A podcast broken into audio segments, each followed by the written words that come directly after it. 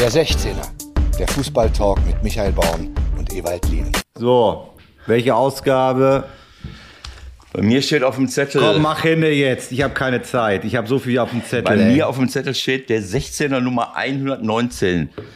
Ja. So, So, guten Tag. wir haben alle keine Zeit, Leute, komm. Vorweihnachtlicher Stress. Es gibt Ehrlich. nichts Geileres. Toll. Ja, ich echt. schwitze jetzt schon hier in meinem dicken Pulli. Wahnsinn. So, eh, vor allen Dingen, liebe Zuhörerinnen, ich weiß, dass jetzt möglicherweise der ein oder andere wie durch einen Honigtopf reingelockt wurde in dieses kleine Podcast-Format. Und in mir tobt ein Kampf, Ewald. Da musst du mir gleich wieder helfen. Also, die Situation ist folgende.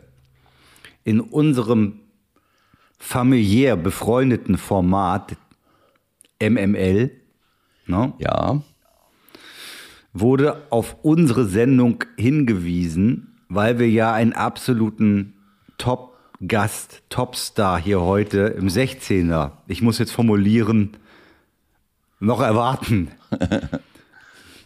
so, Jan Delay hat uns zugesagt. Jetzt ist Folgendes. In mir tobt der Kampf. Entweder auf der einen Seite einfach sagen, was ist. Na, das ist ja so eine Journalistenmaxime, finde ich eigentlich ziemlich gut. super. Einfach sagen, was ist. Boah, top.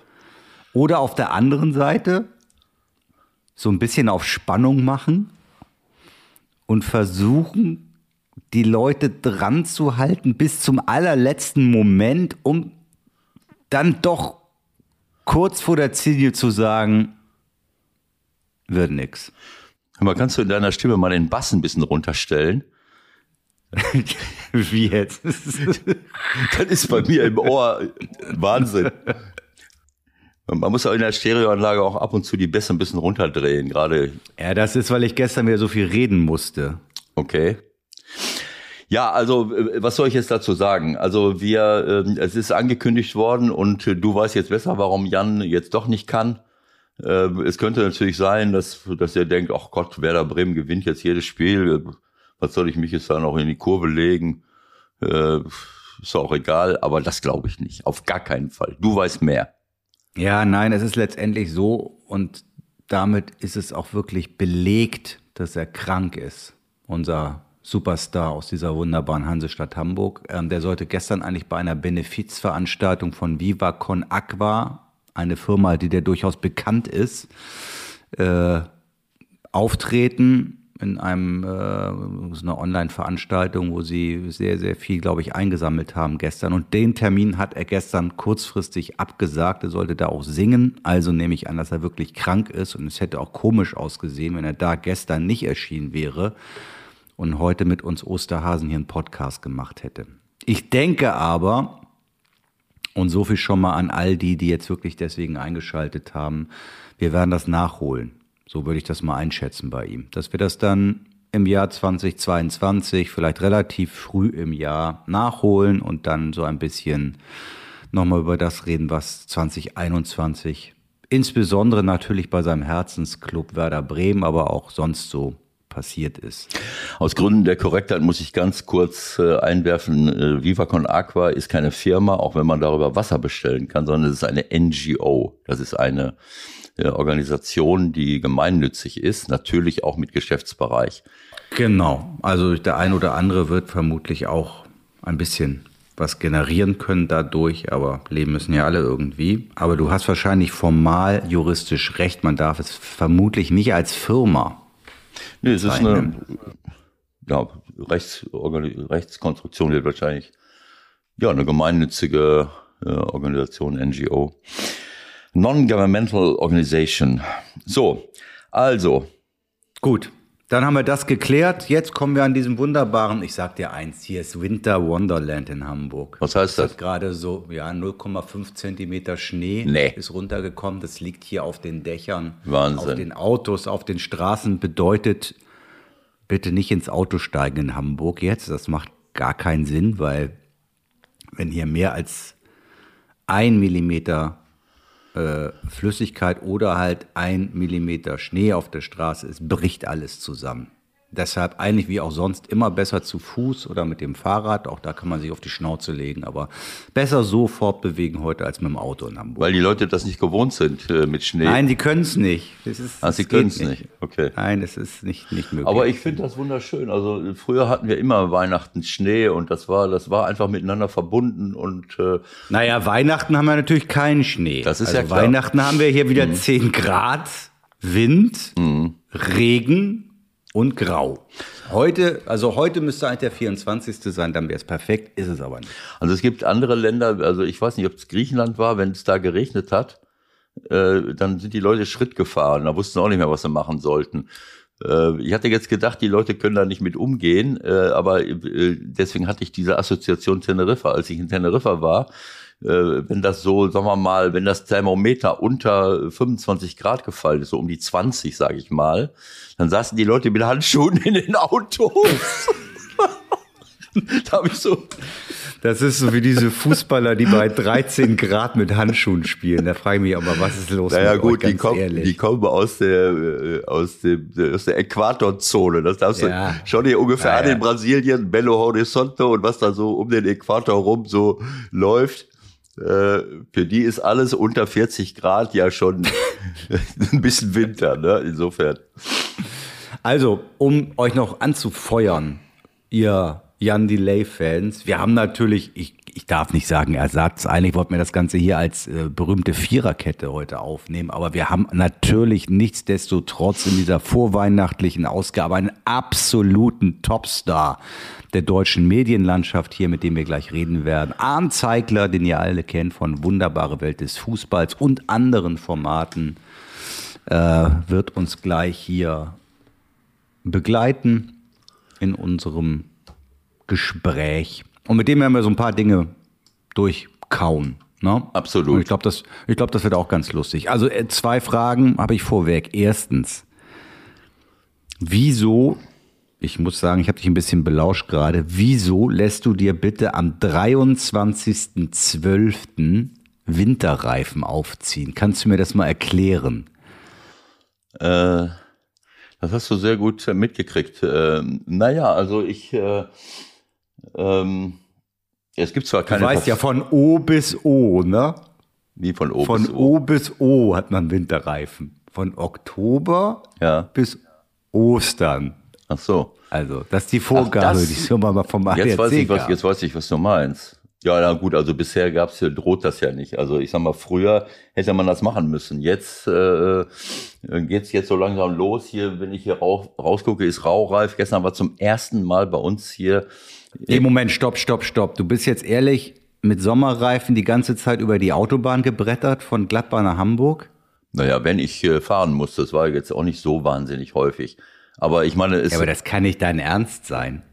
wieso? Es ist doch fünf, sechs, sieben, acht, neun, zehn Grad gewesen. Was? Ja, es war auch schon mal 0 oder minus Ja. 2 und dann Ja, kommst du halt nicht, irgendwo bei uns auf. nicht. Nee, nein. Egal. Nee, auch in Hamburg nicht. Also kann ich mich jetzt nicht dran, äh, dran ersinnen. Also ich hatte bisher überhaupt keine Probleme. Äh, sonst hätte ich das auch nicht gemacht. Aber äh, in der heutigen Zeit sich in den Zug zu setzen, äh, das hat mir auch nicht so äh, behagt. Aber jetzt haben wir, äh, Können wir uns darauf einigen, dass du bitte nächstes Jahr vielleicht so im November dir mal Winterreifen aufziehst? Ich möchte einfach noch ein paar Tage mit dir verbringen auch. Schreib dir das doch gleich mal in deinem Blog. Äh, Ich schreib mal direkt November 2022, Winterreifen. Winterreifen äh, November 2022. Michael Born versteht, versteht nicht, dass im November 2022 wir gar keine individuellen Fahrzeuge mehr haben und es insofern auch gar nicht nötig ist, Winterreifen Ich aufzuziehen. vermute, wir dürfen auch gar nicht mehr das Haus verlassen im November 2022. Aber ich war noch nicht fertig. Michael Born hat es noch Nie-Variante Michael kommt. Born hat es nicht verstanden, dass die Verkehrswende jetzt unmittelbar durchgesetzt wird und wir äh, das Thema Winterreifen sich dann erledigt. Äh, in, in dem Zusammenhang frage ich mich natürlich, wieso äh, schaffe ich mir jetzt welche an, weil die muss ich ja dann behalten. Ne? Ja. Kriege ich ja nicht mehr verkauft. Okay, alles klar. Ich habe auch noch welche. Du kannst meine haben. Die habe ich mir gekauft. Ich habe ja ein Leasingfahrzeug, wie so viele schlaue Menschen. Und ich bin wirklich kurz davor, mich durchzudringen, ab April kein Auto mehr zu haben. Dann habe ich noch vier Winterreifen, die könnte ich dir auch zur Verfügung stellen. Ja, ich habe auch schon mal welche verschenkt. Ähm, Was machst du denn da jetzt für einen Quatsch? ganz ruhig. Hörst du, hörst du ein bisschen Radio oder wie? Nee, ist alles gut. Das sind hier so äh, Störfeuer äh, aus der äh, aus der Internetwelt. Die Störfeuer aus der Internetwelt. So, wir müssen übrigens gleich schon mal Arndt anrufen. Also ich bekomme hier gar nicht zu meinen ganzen Fragen. Zweite Frage. Ja. Bist du komplett geisteskrank? Was? Du, sch du schreibst mir gestern, du würdest Pommes mit Sauce Hollandaise essen, sehr lecker. Also, ehrlich, wenn du jetzt wieder auf so eine persönliche Schiene gehen willst, ich habe dir das schon mal gesagt, du musst das Echo immer vertragen können. Du hast das wirklich geglaubt, dass ich Pommes mit Ho Sauce äh, Hollandaise esse, ne? War das, war das irgendwie eine, Rep eine Replik auf diese Geschichte mit Bernadette und Hollandaise oder hast du das wirklich gestern gemacht? Also, wenn du es jetzt schon wissen willst, ähm, wir haben unsere Schwiegertochter gestern unterstützt, äh, weil ähm, mein Sohn sehr viel unterwegs ist. Äh, gestern war er zwar zeitweise noch da, aber alle Arztbesuche, wenn du zwei kleine Kinder hast äh, ne, und ein Neugeborenes dabei ist, dann und, und, der, und der Kleine nicht in den Kindergarten kann, weil da Corona-Fälle sind, äh, ähm, dann kannst du dir ungefähr vorstellen, was das für einen logistischen Aufwand äh, bedeutet. Und äh, wir sind dann hin, Rosa ist hingefahren oder Eva hat die sogar abgeholt und ich hatte noch was zu tun. Ich musste was anderes hier noch regeln, bin dann nachgekommen. So, und äh, hatte um, äh, um, keine Ahnung, um, um 16 Uhr einen Termin bei der Krankengymnastik äh, mit meinem Rücken äh, und bin dann um 14 Uhr angekommen. Und dann hatte ich immer noch nichts gegessen, weil ich so viel zu tun hatte. Und äh, naja, dann haben wir gesagt, wir bestellen mal bei einer, ähm, äh, beim befreundeten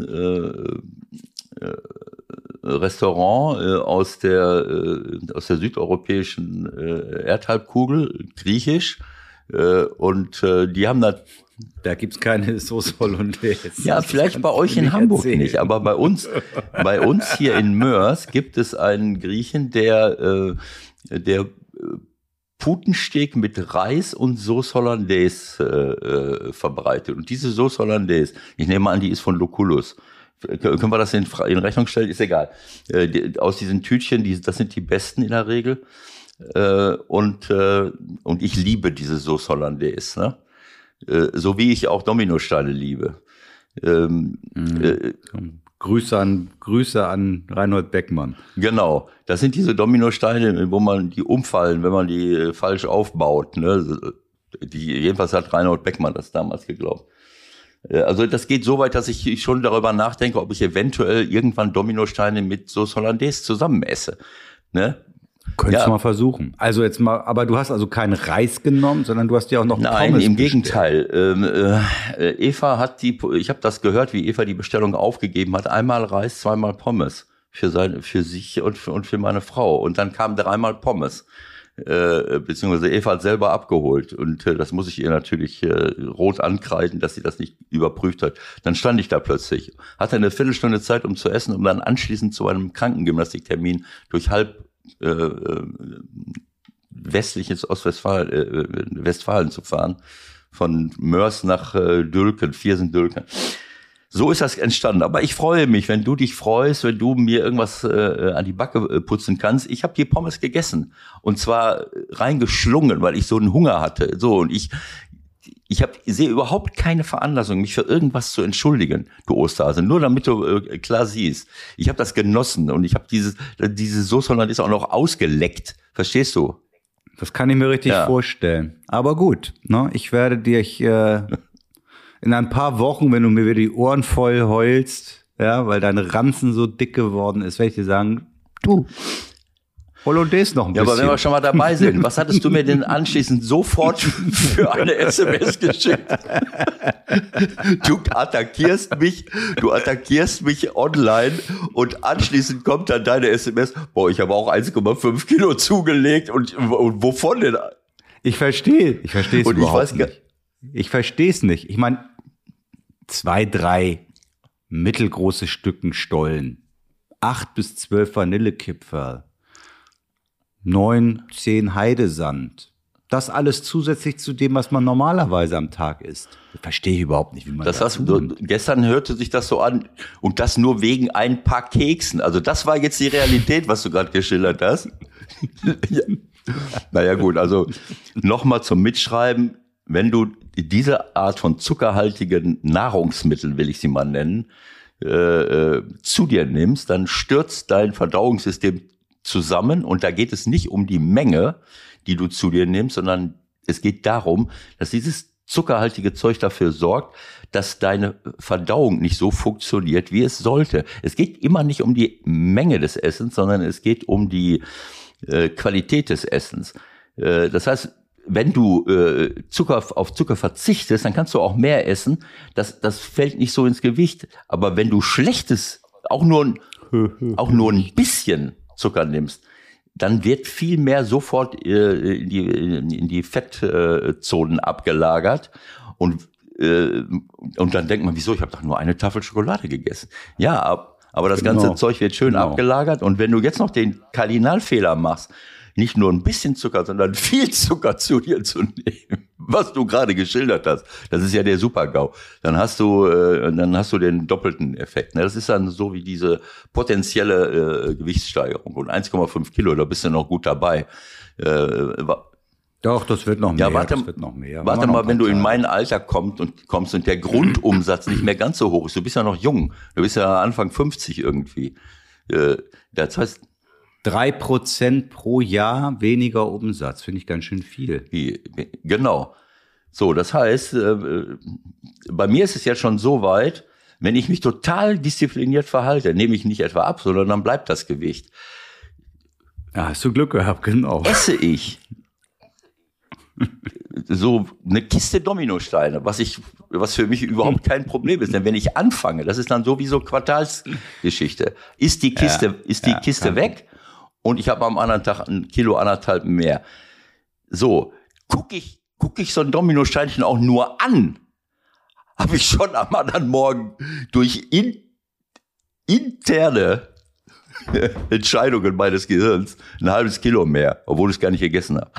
Soweit ist es jetzt schon. Damit musst du irgendwann mal, wirst du irgendwann mal konfrontiert, da musst du gucken, was du machst. Und das kriegst du nicht durch Golfspielen aufgehalten. 40 Tage kein Zucker, die dritte Folge dieser kleinen Odyssee werde ich im Januar wieder angehen. Boah, ja, das ist, ja, äh, Leute, hört bitte weg. Das ist kompletter Schwachsinn, was der Born da wieder erzählt. Ja, Mhm, ist 40 auch kein Tage in die. Wüste, ist klar, dann mal fasten und anschließend äh, habe ich mein Gewissen so beruhigt. Doppelt Genau. und dreifach. Das ist der sogenannte Bobo-Effekt, der Born-Born-Effekt, in Fachkreisen auch als Jojo-Effekt bezeichnet. Bobo-Effekt. Ja, es ist doch völlig klar. Du kannst doch nicht äh, mal vier Wochen äh, gesund leben und anschließend äh, äh, denkst du, ja, jetzt kann ich wieder in die Vollen gehen. Das ist, aber äh, wir sind alle schwach und ähm, angeschlagen und äh, lassen wir es mal so stehen. Wir, wir werden uns mit, Wir haben noch nicht über Corona gesprochen. Das finde ich Ja, klasse. lass- Schon 18 Minuten durch, haben noch nicht über Corona gesprochen. Super. und wir haben den Anton noch gar nicht angerufen. Sollten wir den nicht jetzt anrufen oder wie war das? Den rufen wir jetzt an, aber äh, dafür machen wir jetzt ein kleines Päuschen. Jetzt kommen unsere 27 Werbepartner kurz zum Einsatz und dann telefonieren wir. Der Anruf der Woche. Heute bei Also als, als Warnung, ich habe gestern Abend noch kommentiert, ich habe nicht geschlafen irgendwie, ich habe nichts vorbereitet zum ersten Mal seit 78 Sendungen. Es wird Freestyle. Aber auch Ganz das interessant ist ja, ob das irgendeinen Untergru äh, Unterschied macht zu den anderen Sendungen. Das wäre wieder Nein, e e eben nicht, eben nicht. der, der Einstieg war jedenfalls gut gerade eben. Ja, das, äh, er versucht immer äh, äh, seine Performance vorab mit irgendwelchen äh, Ja, man muss ja ehrlich Erklärungen sein. ne? äh, abzusichern. Ne? Man muss ja, man muss ja zumindest Ja, ja, ehrlich klar. sein. Das ist so, wenn du als Fußballer in so ein Spiel gehst und sagst, ah, ich habe so ein Zehen im Rücken und ah, letzte Woche konnte ich auch nicht richtig drin. und der Rasen ist auch Der stumpf. Rasen ist, der Ball Ja. ist, der Ball war nicht gut regnet. aufgepumpt und äh, Wollen wir jetzt anfangen oder nicht? Ja, aber nur wenn du, wenn du so weit bist, Michael. Also ich meine, wenn du, Ich bin, ich, ich bin so. ne, weit. also wenn du jetzt nicht geschlafen hast und äh, ich will es gar nicht sagen, wie du das Gespräch vorhin mit mir eröffnet hast. Da habe ich so gedacht, jetzt können wir, wir müssen aufhören. Ne? Direkt. wenn du dich davon wieder erholt hast, können wir jetzt anfangen. So, ich mach's dem Flo einfach. Ich frag bei 36. Wie 36.00, das können wir alles aufnehmen. Es ist jetzt gerade, es ist jetzt gerade 17 nach. Was, was wollen wir Ja, jetzt ich hab- 19, 19 Minuten Das warten, ist mein, oder? das ist, das ist mein interner. Das ist der Hamburger, Hamburger Ortszeit. Nein, das will er alles rausschneiden. Das sind so Dinge, weißt du, wenn ich Blödsinn erzähle, das ist immer drin. Wenn er Blödsinn erzählt, das wird dann rauf, rausgeschnitten mit seinem Kumpel Flo.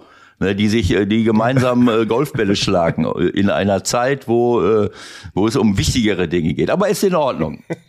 So, Na gut, wir lassen das alles drin. dann lass laufen jetzt. Flo, lass es alles tun drin. jetzt so, als wenn wir Arndt jetzt von mir, Von mir, begrüßen. mir, für mir, ist mir völlig egal. Ja, ich freue mich ganz besonders, dass unser heutiger Stargast es möglich gemacht hat. Schöne Grüße, Jan Delay.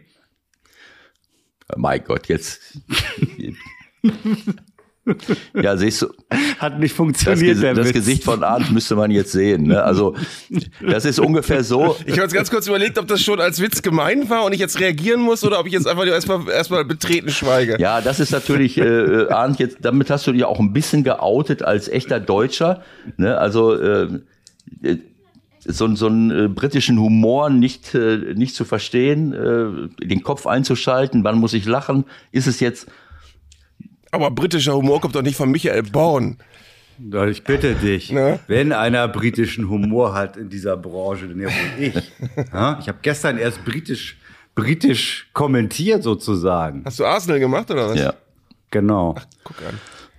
Ja. Ah. Das ist Ja, mach, mach den Satz nochmal und ich bin dann Jan Nein, Delay, ist schon in. Ordnung. Nein, nein, jetzt ist jetzt das war die eine Chance. Ich dachte, du kannst ihn vielleicht irgendwie so ein bisschen. Kannst du die Stimme so ein bisschen? Also ich kann es nicht. Man muss sich doch eigentlich nur die Nase zuhalten, oder? Dann ist man schon halb. Ja, nächste Woche kommt er vielleicht dann wirklich, oder? So jetzt tu noch mal eben. Nein, nein, nein, komm, mach mal weiter. Also, ähm, Wir haben uns schon Ich vorhin. Déjà-vu. Es ist, als wären wir wieder mitten in unserem Gespräch aus dem vergangenen April. genau. Also Die Zeit es ist letztendlich, letztendlich ist es so. Ich habe mich wirklich lang und schmutzig entschuldigt bei diesen Zehntausenden von Hörern, die rübergewandert sind von MML zum 16er, weil bei unseren Freunden von MML angeteased wurde, heute hier geile Sendung mit Arndt Zeigler insbesondere, also mit Arndt Zeigler, diesem echten Arndt Zeigler und dann ist auch noch Jan Delay dabei. So, jetzt habe ich natürlich das Problem, Delay ist krank, der Sidekick von dir fällt aus, du musst die Show hier alleine wuppen. Aber wir kriegen das hin, Ich bin mir oder? nicht sicher, dass ich Jan Delay besser nachmachen kann als er mich. Das alles werden wir nächstes Jahr. Willst du nächstes Jahr dann dabei sein? Also Ja, ich meine, den nageln wir natürlich fest, dass er wieder, dass, dass er nicht wieder, sondern dass er einmal hier auftritt. Und dann musst du wieder dabei sein. Okay? Ja, ja natürlich. Abgemacht. Gut. Okay, also äh, ich sag's offen, wie es ist. Ich bin nicht vorbereitet. 0,0. Wie sieht's mit dir aus, was das betrifft? Ja, das müssen wir jetzt wieder auffangen, oder was, Ewald und ich? Ja. Wir müssen dich durchschleppen. Also du hast- Oder wie, was Ja. bedeutet das in der Praxis? Das habe ich, das habe ich in diesen 148 Aussa äh, Ausgaben vielleicht dreimal zu Ewald gesagt. Normalerweise stehe ich um Viertel vor fünf auf, setze mich an den Schreibtisch und so gegen 11.30 Uhr kommt Ewald dann dazu, verschlafen und dann legen wir los. Heute bin ich ehrlich, es ging nicht.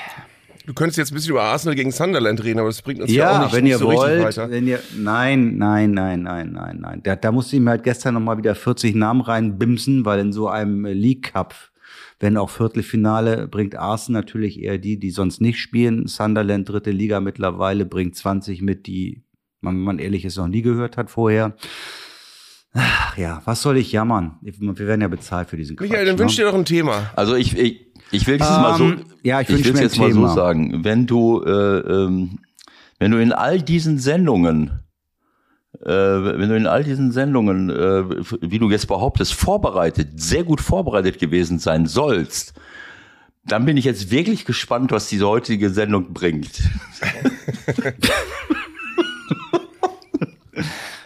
Also, ich meine, diese Verbrüderungsszenen, ja, die du dir ja grundsätzlich hier mit den Gästen leistest, äh, die wird heute nicht stattfinden. Ja, aber denk mal drüber nach. Warum es die immer wieder gibt, offenbar. Ja, ja, ja, ja. ja. Also haben, wir, haben wir eigentlich schon mal so eine Dreierkonstellation gehabt? Ich Ja, habe mich nur an eine April. Folge erinnert, wo wir beiden das zusammen gemacht haben, weil Ewald mal wieder nicht konnte. Das kann sein, dass ich irgendwo weg war. Ähm, Nein, wir haben mal eine Sendung, wo ich, wo ich 20 Minuten äh, gezwungen war, Ömer Toprak zu verteidigen. Ach ja, Ähm, immer Toprak, der ist ja nicht immer noch da. ja, aber war da nicht eine Sendung, wo ich, äh, ich, ich nicht konnte? Du, war, du warst krank und ich war im Skiurlaub und da haben wir wirklich mal zu zweit gemacht. Und das war, glaube ich, die beste Folge des 16ers aller Zeiten. Also haben wir sehr viele Leute hinterher. Also bin ich eigentlich immer die Kavallerie, wenn irgendwas nicht funktioniert, dann. so, Ewald, schieß mal los. Komm, du hast ein, ein ganzes Füllhorn an Themen mitgebracht heute. Ja, also äh, war das wirklich so? Du musstest äh, immer Toprak verteidigen. Äh, Ja, weil du, Ja, weil Das du ist eigentlich- das Gesicht verzogen hast, als ich den Namen nur verwende habe und, und, und, und dich beklagt hast, wie langsam er sei. Und ich dann gesagt habe, ich finde ihn aber gar nicht langsam. Mhm. Das war. Und ich glaube, dann ist mir Michael, dann gab es Verbrüderungen von Michael und mir gegen dich. okay. Also Also, aber nicht bei Ömer Toprak. Aber ich sag mal, das ist schon, sein. äh, das, das entbehrt schon nicht einer gewissen äh, Komik, wenn du äh, den Spieler Ömer Toprak verteidigen musst, während ich ja sage, Ömer Toprak sollte eigentlich selbst ein Verteidiger sein. Immer Toprak hat Ja. letztes Wochenende fast im Alleingang Hannover 96 besiegt. Also dafür reicht's noch.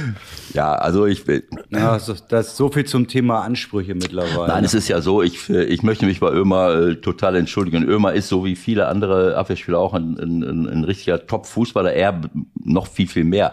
Was mich halt so ein bisschen stört, ist diese Entwicklung in unserem Fußball. Das haben wir ja schon oft diskutiert, äh, dass wir immer mehr Abwehrspieler haben, die besser im Spielaufbau sind als im, in der Abwehr und in, im, im Verteidigen. Und äh, das finde ich... Äh, äh, manchmal schwierig. Ich glaube, dass das auch ein Grund dafür ist, warum Bayern München so einsam an der Spitze hier seit Jahren hinweg marschiert und warum viele andere Mannschaften im internationalen Fußball dann auch nicht so richtig mithalten können, weil die das nicht begreifen offensichtlich. Oder in die zweite Liga absteigen, äh, weil sie, äh, weil, weil sie meinen, es reicht aus, ein bisschen Fußball zu spielen. Also ähm, wenn ich eine Top-Verteidigung habe, äh, aber ich, ich höre jetzt auf, äh, dann kann ich auch mal, Ja, das ist so, das ist der, das ist der typische ich- Ewald wieder. ne? Der geht sofort rein, voll in die Analyse. Wir wollen doch eigentlich heute das große Ganze besprechen. Das Jahr 2021 hat, äh, bist du eingefroren oder so konzentriert guckend? Wir sehen uns nämlich heute alle. Ja, ja, du konzentriert. Okay, du lebst noch. Ähm, mich würde als erstes mal interessieren, hast du eigentlich noch Lust auf Fußball in diesem Jahr? So erstmal eine ganz globale Frage. Oder bist du auch abgestumpft? Oder hat das was mit dem Abstieg zu tun? Ach, ich, ich, ich finde, das, das Jahr hat uns natürlich schon auf eine sehr große Probe gestellt. Ewald möchte was sagen. Nein, nein, nein. Ich wollte nur äh, Michael bitten, äh, wenn er zu nah ans Mikrofon geht, dann sind die Bässe in meinem Ohr so, dass, glaube ich, anschließend äh, die Millionen Zuschauer denken, ähm, er müsste die Bässe mal runterschrauben. Äh, ist, ist, bin ich jetzt sehr laut, äh, dumpf zu... Du bist jetzt normal laut, oder? Finde ich. Ja, ja, ganz normal laut Ewald. komm, Ja. Soll ich den Gedanken nochmal neu ja, fang beginnen? nochmal an. Ich bitte drum. Bitte schneiden, bitte schneiden. Also das Jahr hat uns, das Jahr 2021 hat uns schon alle gemeinsam auf eine große Probe gestellt, von auf allen Fronten eigentlich. Also wir haben ja ganz viele Ereignisse gehabt, die uns, die uns überrascht haben und die uns auch frustriert haben.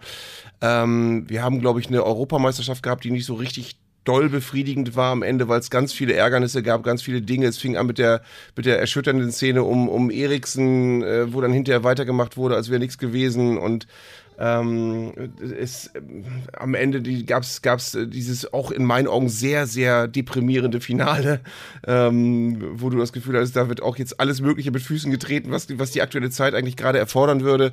Äh, es gab Rassismusskandale im, im, im Verlauf der Euro. Es gab am Ende diese Situation, dass die Engländer, die die, die Fans zwar kein Problem hatten, zu zigtausenden äh, ins, ins Wembley-Stadion zu kommen, aber nicht mehr lang genug bleiben mochten, um die Siegerehrung auch noch anzugucken. Also so ganz viele Kleinigkeiten, wo du dachtest, oh, das ist aber jetzt doof. Ähm, dann ist es so, dass wir alle ja äh, zwischenzeitlich aller, aller Zahlen zum Trotz die Hoffnung hatten, dass der Fußball sich langsam wieder normalisiert und jetzt haben wir wieder totale Geisterspiele, äh, die wir eigentlich schon vergessen hatten, äh, wie doof die sind und äh, wir haben jetzt ein Jahr vor uns. Normalerweise würden wir jetzt alle äh, an der Schwelle eines neuen Jahres uns auf die Weltmeisterschaft im nächsten Jahr freuen. Das können wir aber eigentlich auch nicht so unbefangen in der Liga freut man sich nicht auf, auf Spannung ganz oben. Also es ist, äh, ich persönlich sage, die großen, die großen Highlights sind für mich wirklich eine sehr spannende zweite Liga, eine sehr spannende dritte Liga. Äh, ich bin großer Freund der Regionalliga West, weil da so viele Traditionsvereine oben stehen, die vor 10.000, 15.000 Zuschauern spielen. Wuppertal, Oberhausen, äh, Fortuna Köln, Rot-Weiß Essen, äh, Münster. Ähm, das ist eine tolle Liga. Und leider ist das so das Vergnügen des kleinen Mannes, dass man sich jetzt diesen, den Fußball anderswo suchen muss, äh, als ganz, ganz oben.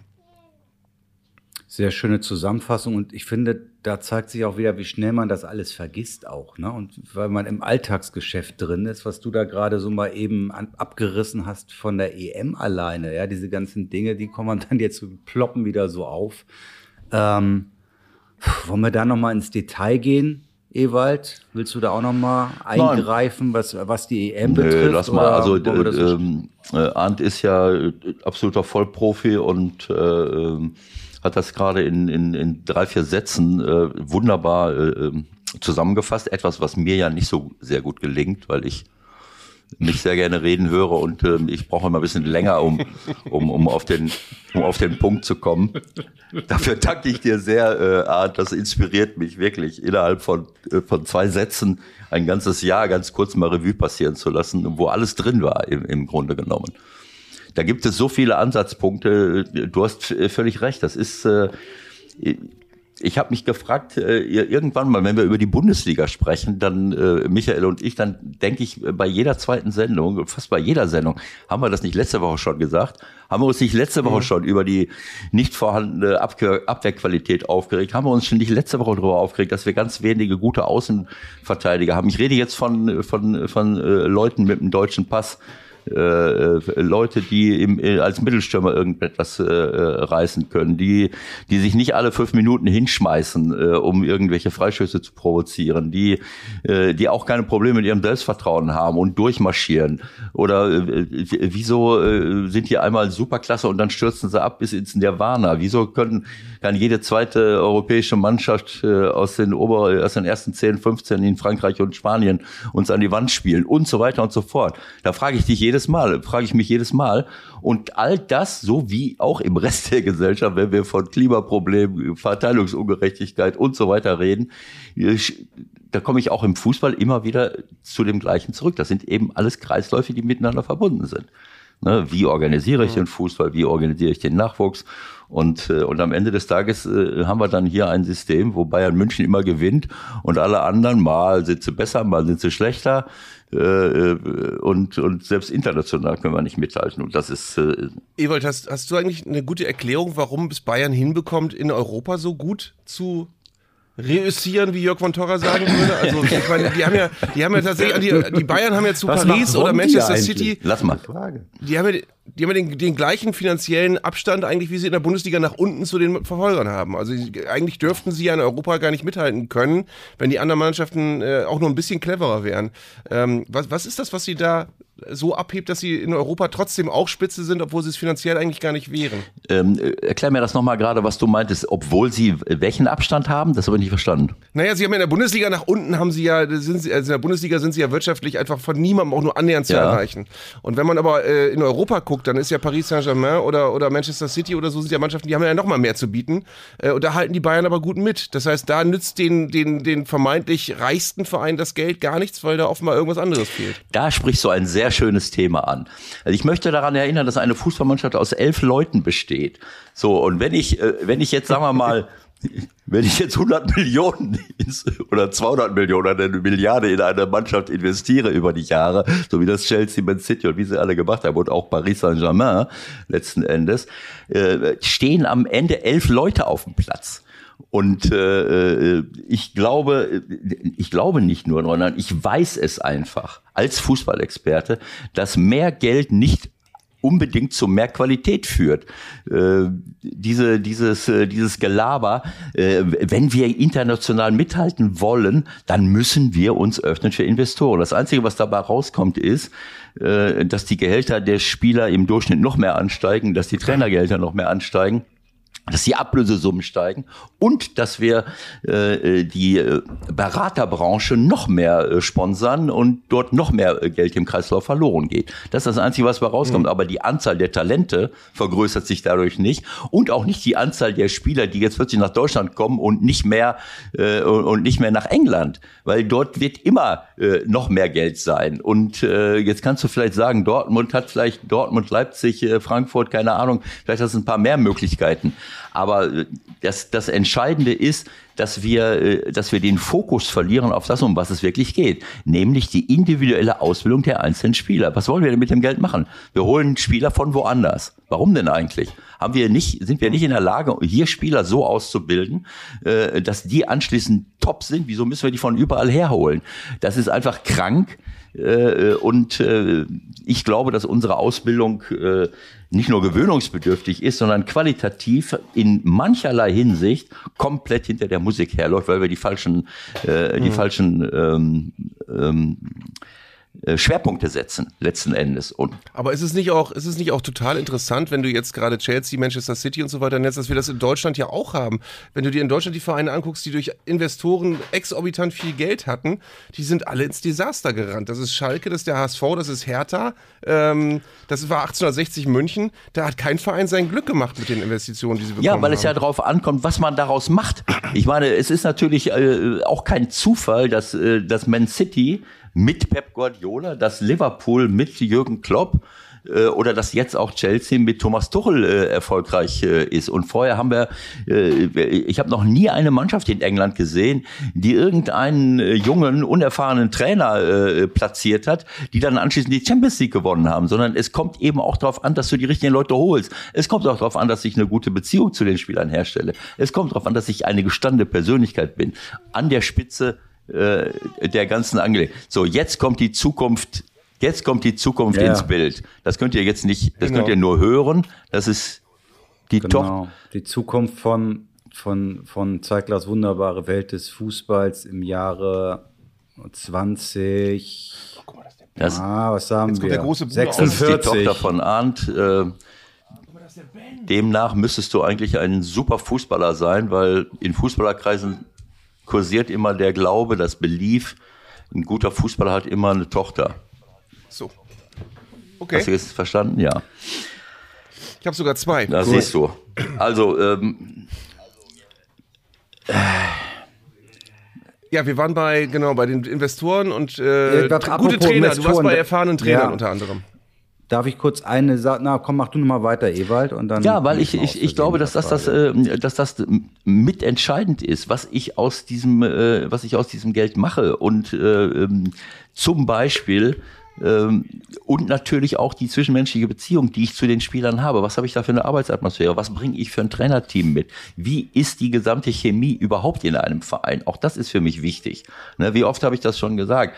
Äh, bei Bremen haben sie es bisher, äh, obwohl ich diesen Verein liebe und auch sehe, was er in Sachen Nachhaltigkeit äh, veranstaltet, habe ich bis heute nicht verstanden, wieso man tausend Jahre Werbung macht für, für, ein, für ein Unternehmen, das, naja, ich möchte jetzt nicht wieder äh, irgendwie äh, äh, äh, despektierlich sein, aber so, so oder, oder bei Schalke.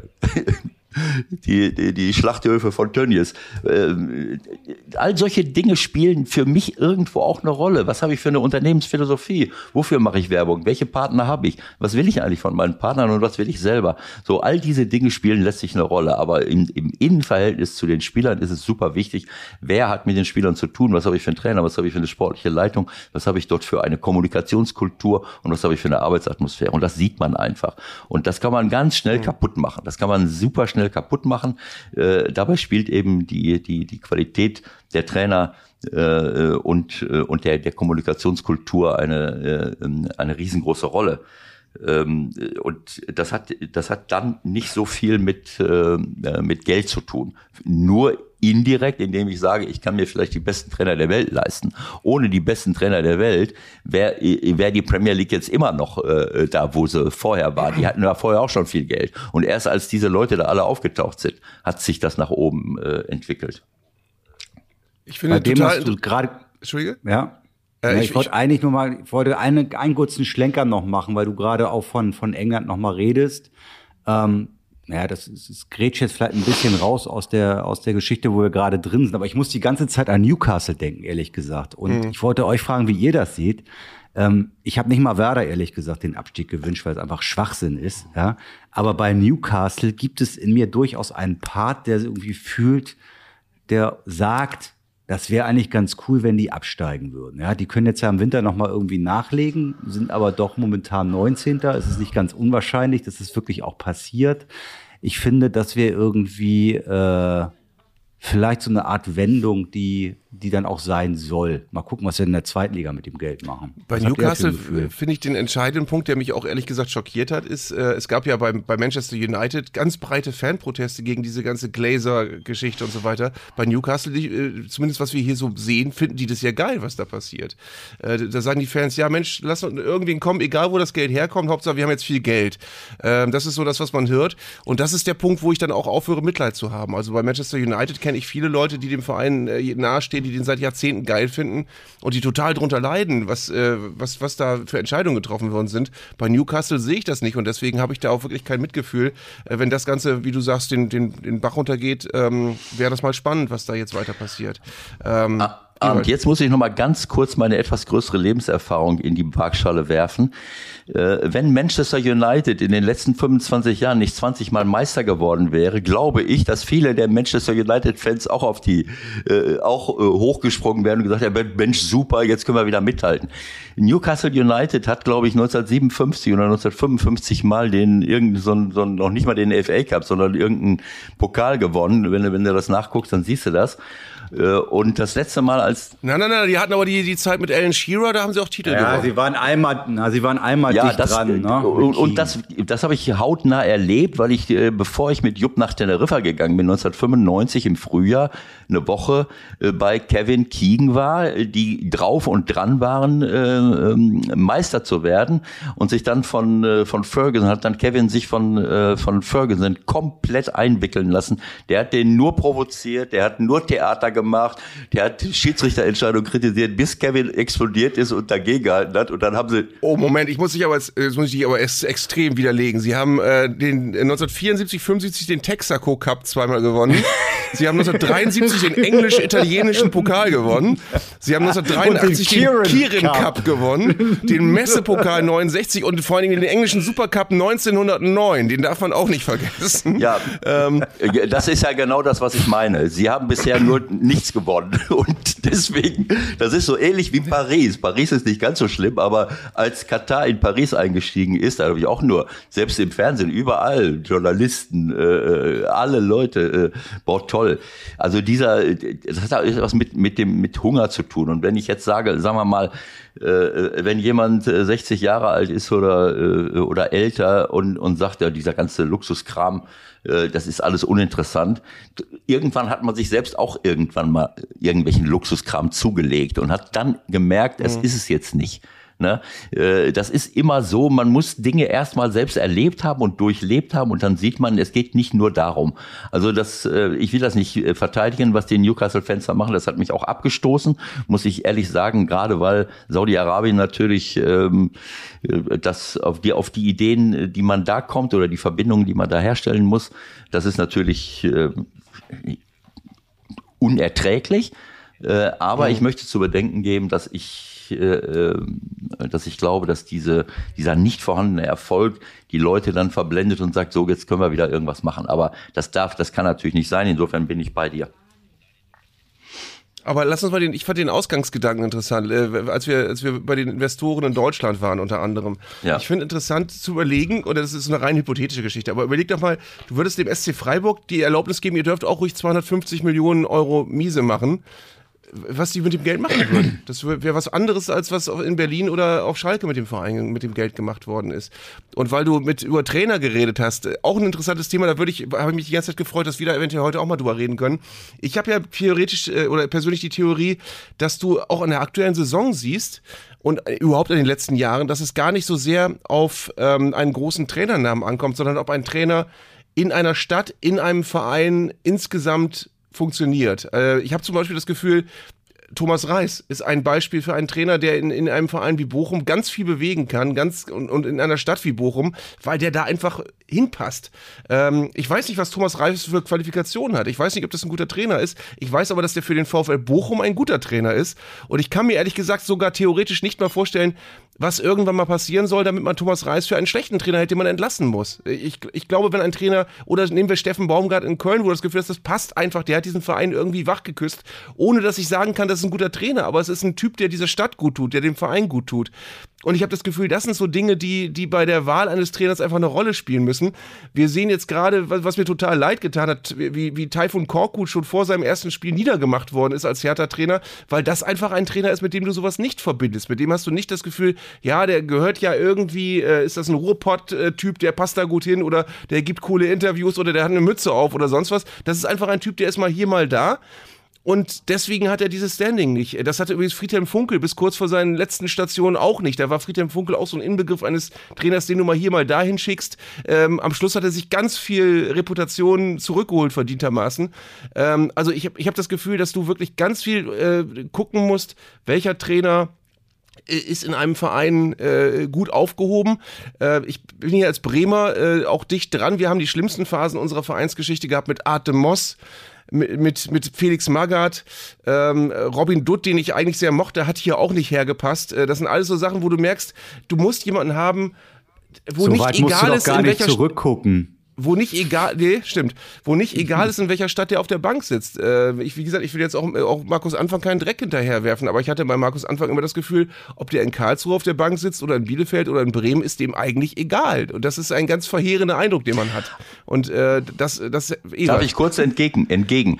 Ja. Äh, Ich unterschreibe alles tausendprozentig, was du gesagt hast. Genau das ist richtig. Wenn du mich, äh, wenn du verstanden haben äh, solltest, dass ich für große Trainernamen plädiere, das ist mir, das habe ich jetzt gesagt im Zusammenhang mit der Premier League, weil die Premier League wird, Ja. äh, wird in diesen Spitzenclubs niemanden verpflichten, äh, der, ähm, äh, der nicht schon woanders irgendwelche Riesenerfolge äh, äh, erzielt hat.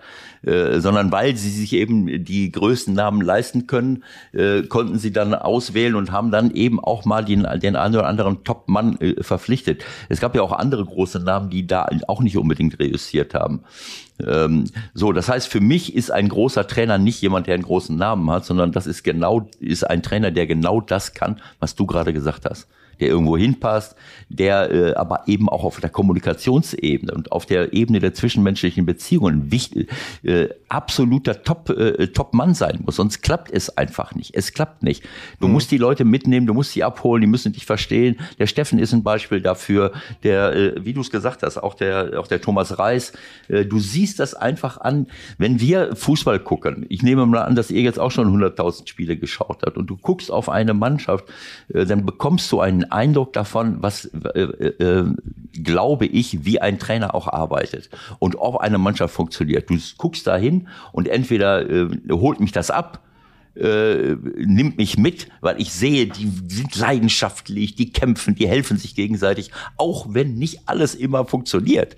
Aber du hast ein gutes Gefühl und das, das können nur Mannschaften machen, die wirklich, äh, wo es funktioniert. Das ist eine andere Frage, ob ich die Qualität mehr leisten kann, ob dieses oder jenes, äh, äh, äh, ob sie das hinbekommen. Aber ich, wenn, wenn manche, manche Kommentatoren sagen, was ist das denn für ein Spiel, dann sage ich, das hat mir, hat mich richtig abgeholt, weil dort äh, im Rahmen der Möglichkeiten alles dafür getan wurde, um erfolgreich zu sein. Das ist etwas, was, was ich wichtig finde. Und ich, ich bin auch bei dir, was Taifun angeht, den kenne ich sehr, sehr gut. Taifun war ein, ist ein, ist ein super loyaler, korrekter äh, äh, Mensch und ein hochkompetenter äh, kompetenter Trainer, der in allen möglichen Ländern gearbeitet hat, der jahrelang in Spanien äh, gearbeitet hat, der vers- verschiedene Sprachen spricht und auch deswegen schon mit Spielern gut umgehen kann. Aber diese Fokussierung rein auf den Erfolg, unabhängig davon, äh, unter was für Rahmenbedingungen jemand arbeitet, das führt dazu, dass Trainer einfach nur ganz schnell mal auch in der Öffentlichkeit abqualifiziert werden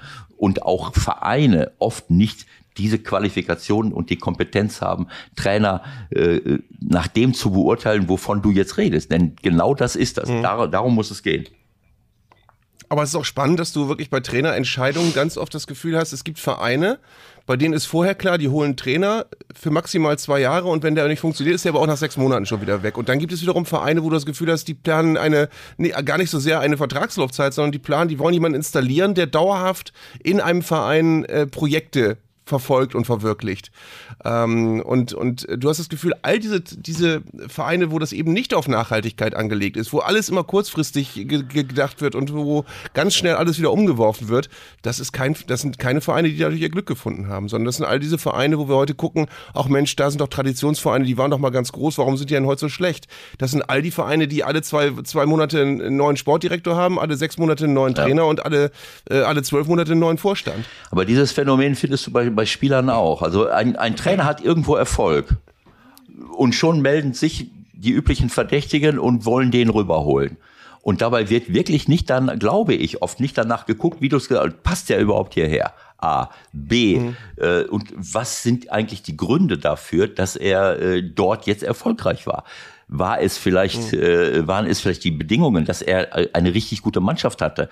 Oder ist das wirklich seinen Qualifikationen, seinen Qualitäten geschuldet? Das wage ich manchmal zu bezweifeln, dass, dass viele Clubs dazu in der Lage sind, das zu analysieren. Die sehen irgendwo einen Erfolg, so jetzt hole ich den hier rüber. Mal gucken, wie es, wie es läuft. Das sieht man bei Spielern auch. Es gibt Spieler, die mhm. in all den Jahrzehnten, die ich jetzt hier das Ganze beobachte oder mitmache, äh, die schießen irgendwo 20 Tore, dann holen die den rüber und meinen, das ist es dann.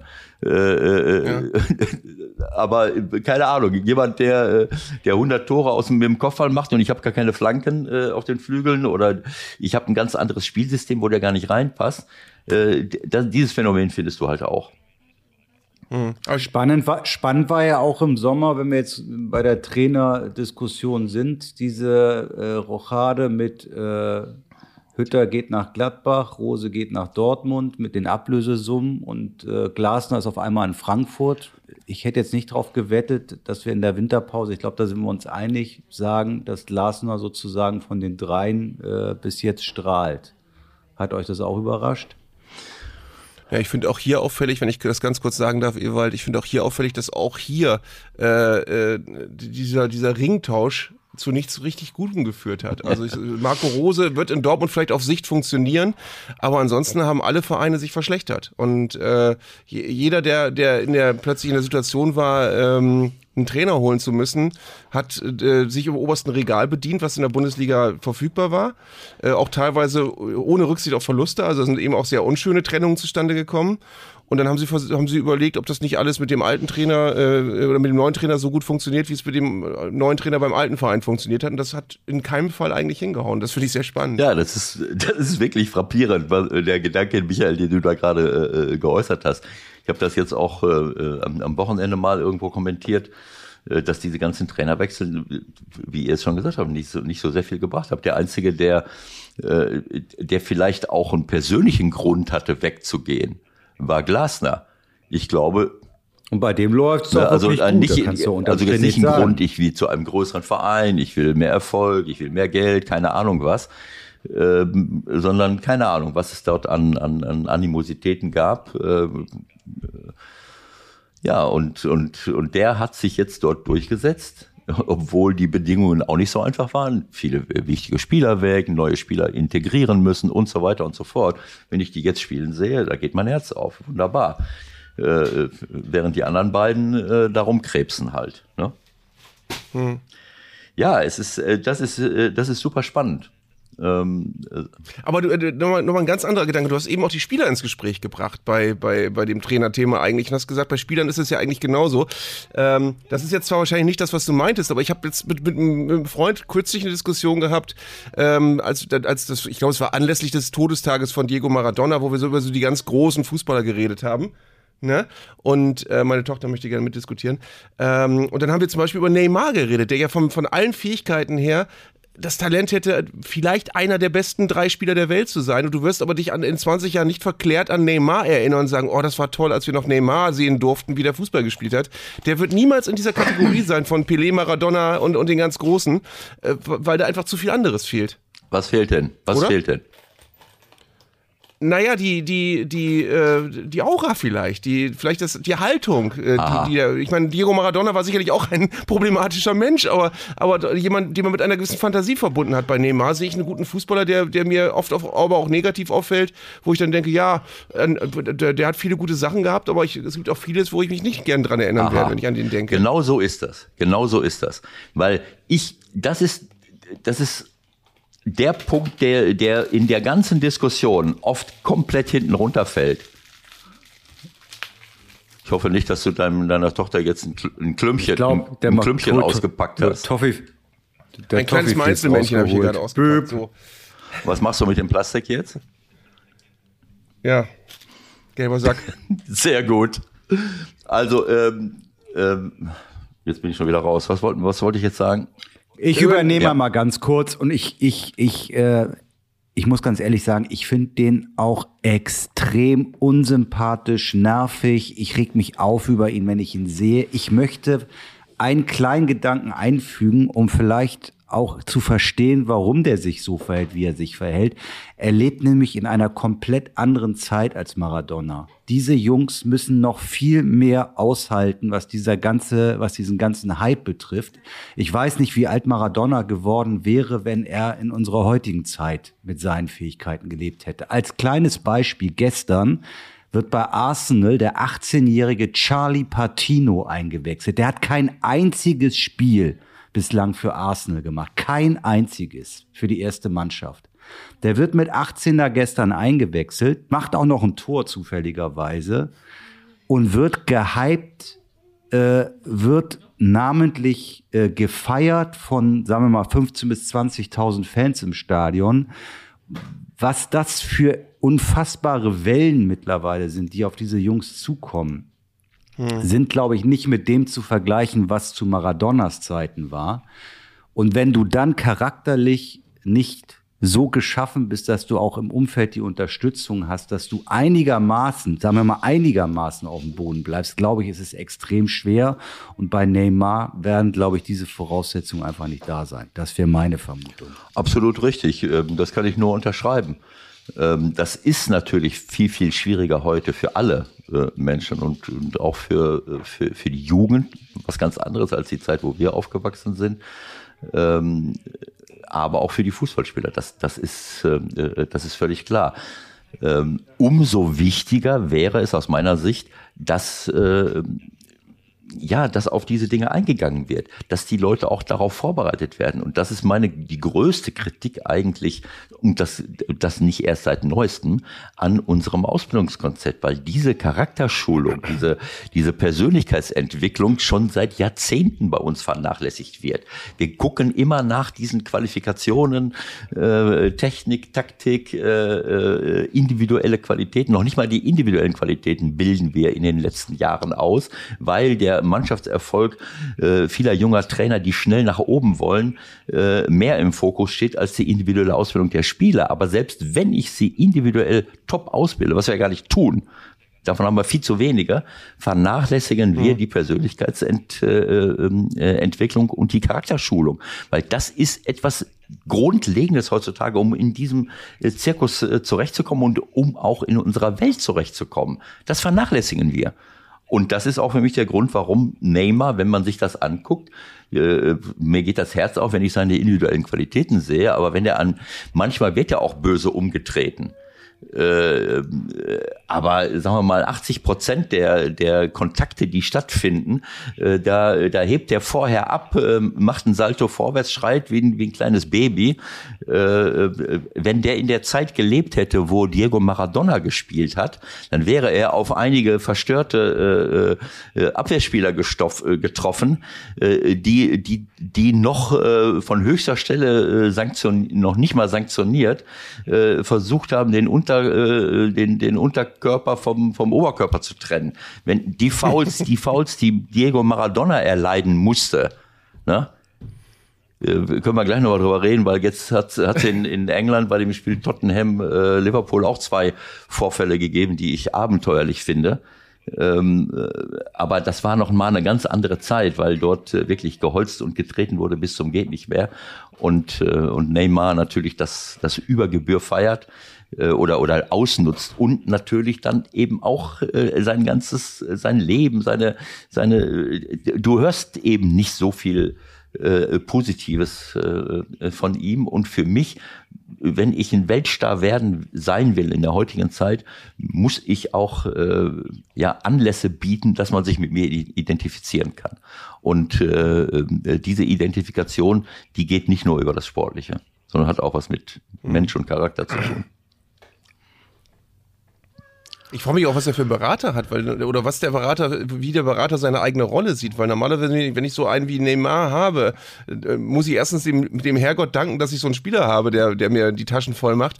Aber auf der anderen Seite ist es ja so, ich muss ja auch gucken, was will ich denn aus dem machen? Und an, bei Neymar habe ich immer das Gefühl, okay, der will gute Verträge machen und der will in äh, einer Garderobe, die 60.000 Euro kostet, jeden Tag bei Instagram zu sehen sein. Das ist so das Bild, was von ihm erzeugt wird und wo es keinen Karriereberater gibt oder was in der Richtung, der sagt, ey, das ist einer, der aus dem müsste man aus den Fähigkeiten einen der, der Top-Fußballer machen und nicht eine, eine, eine Influencer bei, bei Instagram eigentlich. Und das ist ja mehr das, in, die, in welche Richtung es bei ihm geht. Und deswegen vermischt sich das. Ist das nicht sein Vater? Weiß ich gar nicht. Kann sein. Ich glaube doch, dass der da mit drin hängt, oder? Was ja noch schlimmer wäre fast. Das ist ja Was, viele, was vieles erklären würde, sagen wir mal so, weil von außen wäre vielleicht nochmal eine andere Steuerung auch möglich. So, wir müssen irgendwann aber auch mal, denke ich, bei allem internationalen Wichtigen vielleicht äh, auf Arns Kernkompetenz langsam kommen. Da, wo er sitzt, ist ja auch ein bisschen was passiert in diesem Jahr. Ne? Oder willst du darüber lieber gar nicht reden? Doch, doch. Verstehe ich auch. Verstehe ich auch. Nee, Hab gerne, auch gerne. Was mit. Ja, soll ich jetzt einen Monolog Ewald. halten oder möchtest du mich was fragen? Das ist jetzt noch. Ewald, was sagen wir dazu? Wie, wie machen wir das? Mit welchen Samthandschuhen fassen wir den an? Brauchst du nicht, brauchst du nicht, brauchst du nicht. Ich bin nach dem Jahr, brauche ich keine Samthandschuhe mehr. Das ist, äh, man gewöhnt sich. Nein, also ist Haben wir wirklich im April, haben wir wirklich im April diesen Jahres gesprochen? Also da bestand Ja. sozusagen noch, da bestand noch Hoffnung. Da Ja. haben sie an Kofeld festgehalten und es bestand irgendwie Mhm. noch Hoffnung. Und im Rückblick hast du damals wahrscheinlich Kofeld auch noch so ein bisschen mit verteidigt oder hattest du damals in deiner Erinnerung schon eine andere Idee dazu, was passieren Äh, nee, also hätte ich- passieren müssen? Ich finde aus heutiger Sicht interessant, äh, dass es äh, in dem Fall den Konsens gibt, zu sagen, man hätte den eher entlassen müssen. Wo ich aber dann denke, okay, da hast du aber eben auch eigentlich einen Trainer gehabt, äh, wie vorhin auch schon besprochen, der war eigentlich auf Langfristigkeit angelegt. Da hat man eigentlich gedacht, man hat hier eine, eine, eine ganz langfristige Lösung. Wann entlässt du denn so einen Trainer? Den entlässt du ja nicht nach drei Spielen. Und den lässt du eigentlich auch nicht nach fünf. Und nach sieben ist es irgendwann egal. Also es ist so, äh, ich, finde das wohl so klugscheißermäßig, hinterher zu sagen, ja, hätten sie ja entlassen müssen, dann wäre das alles anders gelaufen. Äh, diesen Punkt gab es nicht. Das ist wie bei einem, äh, wie bei einem ähm, Todeskandidaten, der ins Krankenhaus geht und wo man sagt, ja, der hätte doch in Ruhe im, im Hospiz sterben können, wo man dann aber sagen muss, ja, der, aber der hat doch bis zuletzt Hoffnung gehabt, warum hätte man den in Hospiz stecken sollen? So ähnlich war das mit Werder in der Bundesliga auch. Also man hat eigentlich immer das Gefühl gehabt, vielleicht ändert sich noch was. Äh, man hat eigentlich das Gefühl, man hat die Leute, mit denen man was ändern möchte. Ähm, und im Nachhinein zu sagen, ja, wir hätten aber auf gut Glück irgendwas probieren sollen, äh, dann wäre vielleicht von alleine alles anders gelaufen, ist eben auch in meinen Augen verfehlt. Naja, also ich, ich will es jetzt mal so sagen. Ähm, ähm, ich bin wirklich weit davon entfernt, ähm, diese permanente Trainerdiskussion anzuzetteln und einen Trainer in Frage zu stellen, der muss weg, äh, jetzt holen wir mal einen anderen. Das, das kann äh, richtig sein. Auch darüber haben wir schon hundertmal diskutiert. Wenn ein Trainer seine Mannschaft nicht erreicht, wenn die ganze Philosophie nicht zusammenpasst, äh, dann muss man sich äh, mit einem Trainer zusammensetzen und sagen, äh, lass uns mal ganz offen und ehrlich drüber reden. Wie, wie fühlst du dich? Wir sagen mal, was wir so, äh, was wir jetzt so für ein Gefühl haben. Ähm, äh, aber ich hatte, ich muss ehrlich sagen, ich hatte jetzt bei Bremen nicht das Gefühl, äh, dass jetzt Vereinsführung und Trainer in den letzten Jahren äh, so über Kreuz lagen, sondern dass das eine Vereinsphilosophie war, die sie für richtig gehalten haben. Ja, war auch so. So, Äh, und dann ist es ja auch logisch und konsequent, mit ihm weiterzumachen. Die Frage ist, ob diese Philosophie die richtige ist. Und diese Philosophie sehe ich bei ihm nicht nur bei immer mehr jungen Trainern, sondern eben auch bei oder jüngeren Trainern, äh, vielleicht hat es auch gar nicht mit Jung und Alt zu tun, aber mir fällt es halt auf bei, bei jüngeren Trainern, aber auch bei manchen Vereinen, dass sie sagen, äh, wir schauen mehr auf die Offensive, wir schauen mehr auf den Ballbesitz, weil es eben auch Mode, in Mode ist und weil viele junge Trainer nach vorne drängen, die dieses äh, Konzept mitbringen. Ich habe überhaupt nichts gegen guten Fußball. Im Gegenteil, ich liebe guten Fußball. Aber ich wage zu behaupten, dass guter Fußball ohne gutes Abwehrverhalten nicht möglich ist. Keine Chance.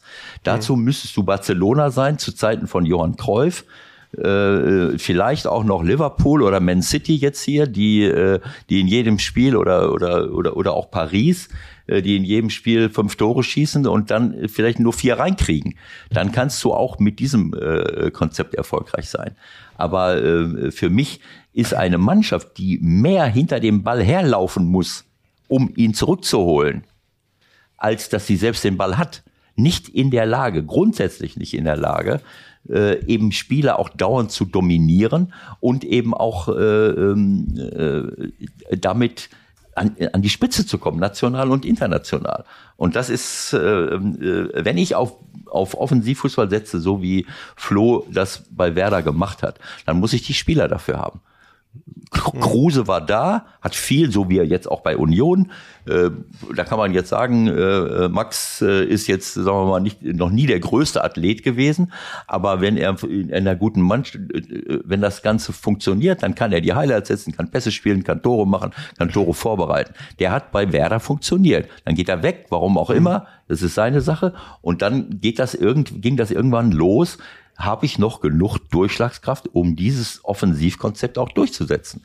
So, mhm. auch das wird mich noch nicht so sehr stören. Mich stört nur dann, wenn ich nach vorne, äh, wenn ich auf mich, mich auf Offensivfußball fokussiere, äh, ähm, habe aber hinten nicht äh, diese Absicherung, die man dafür braucht, um eben auch mal 1-0 zu gewinnen.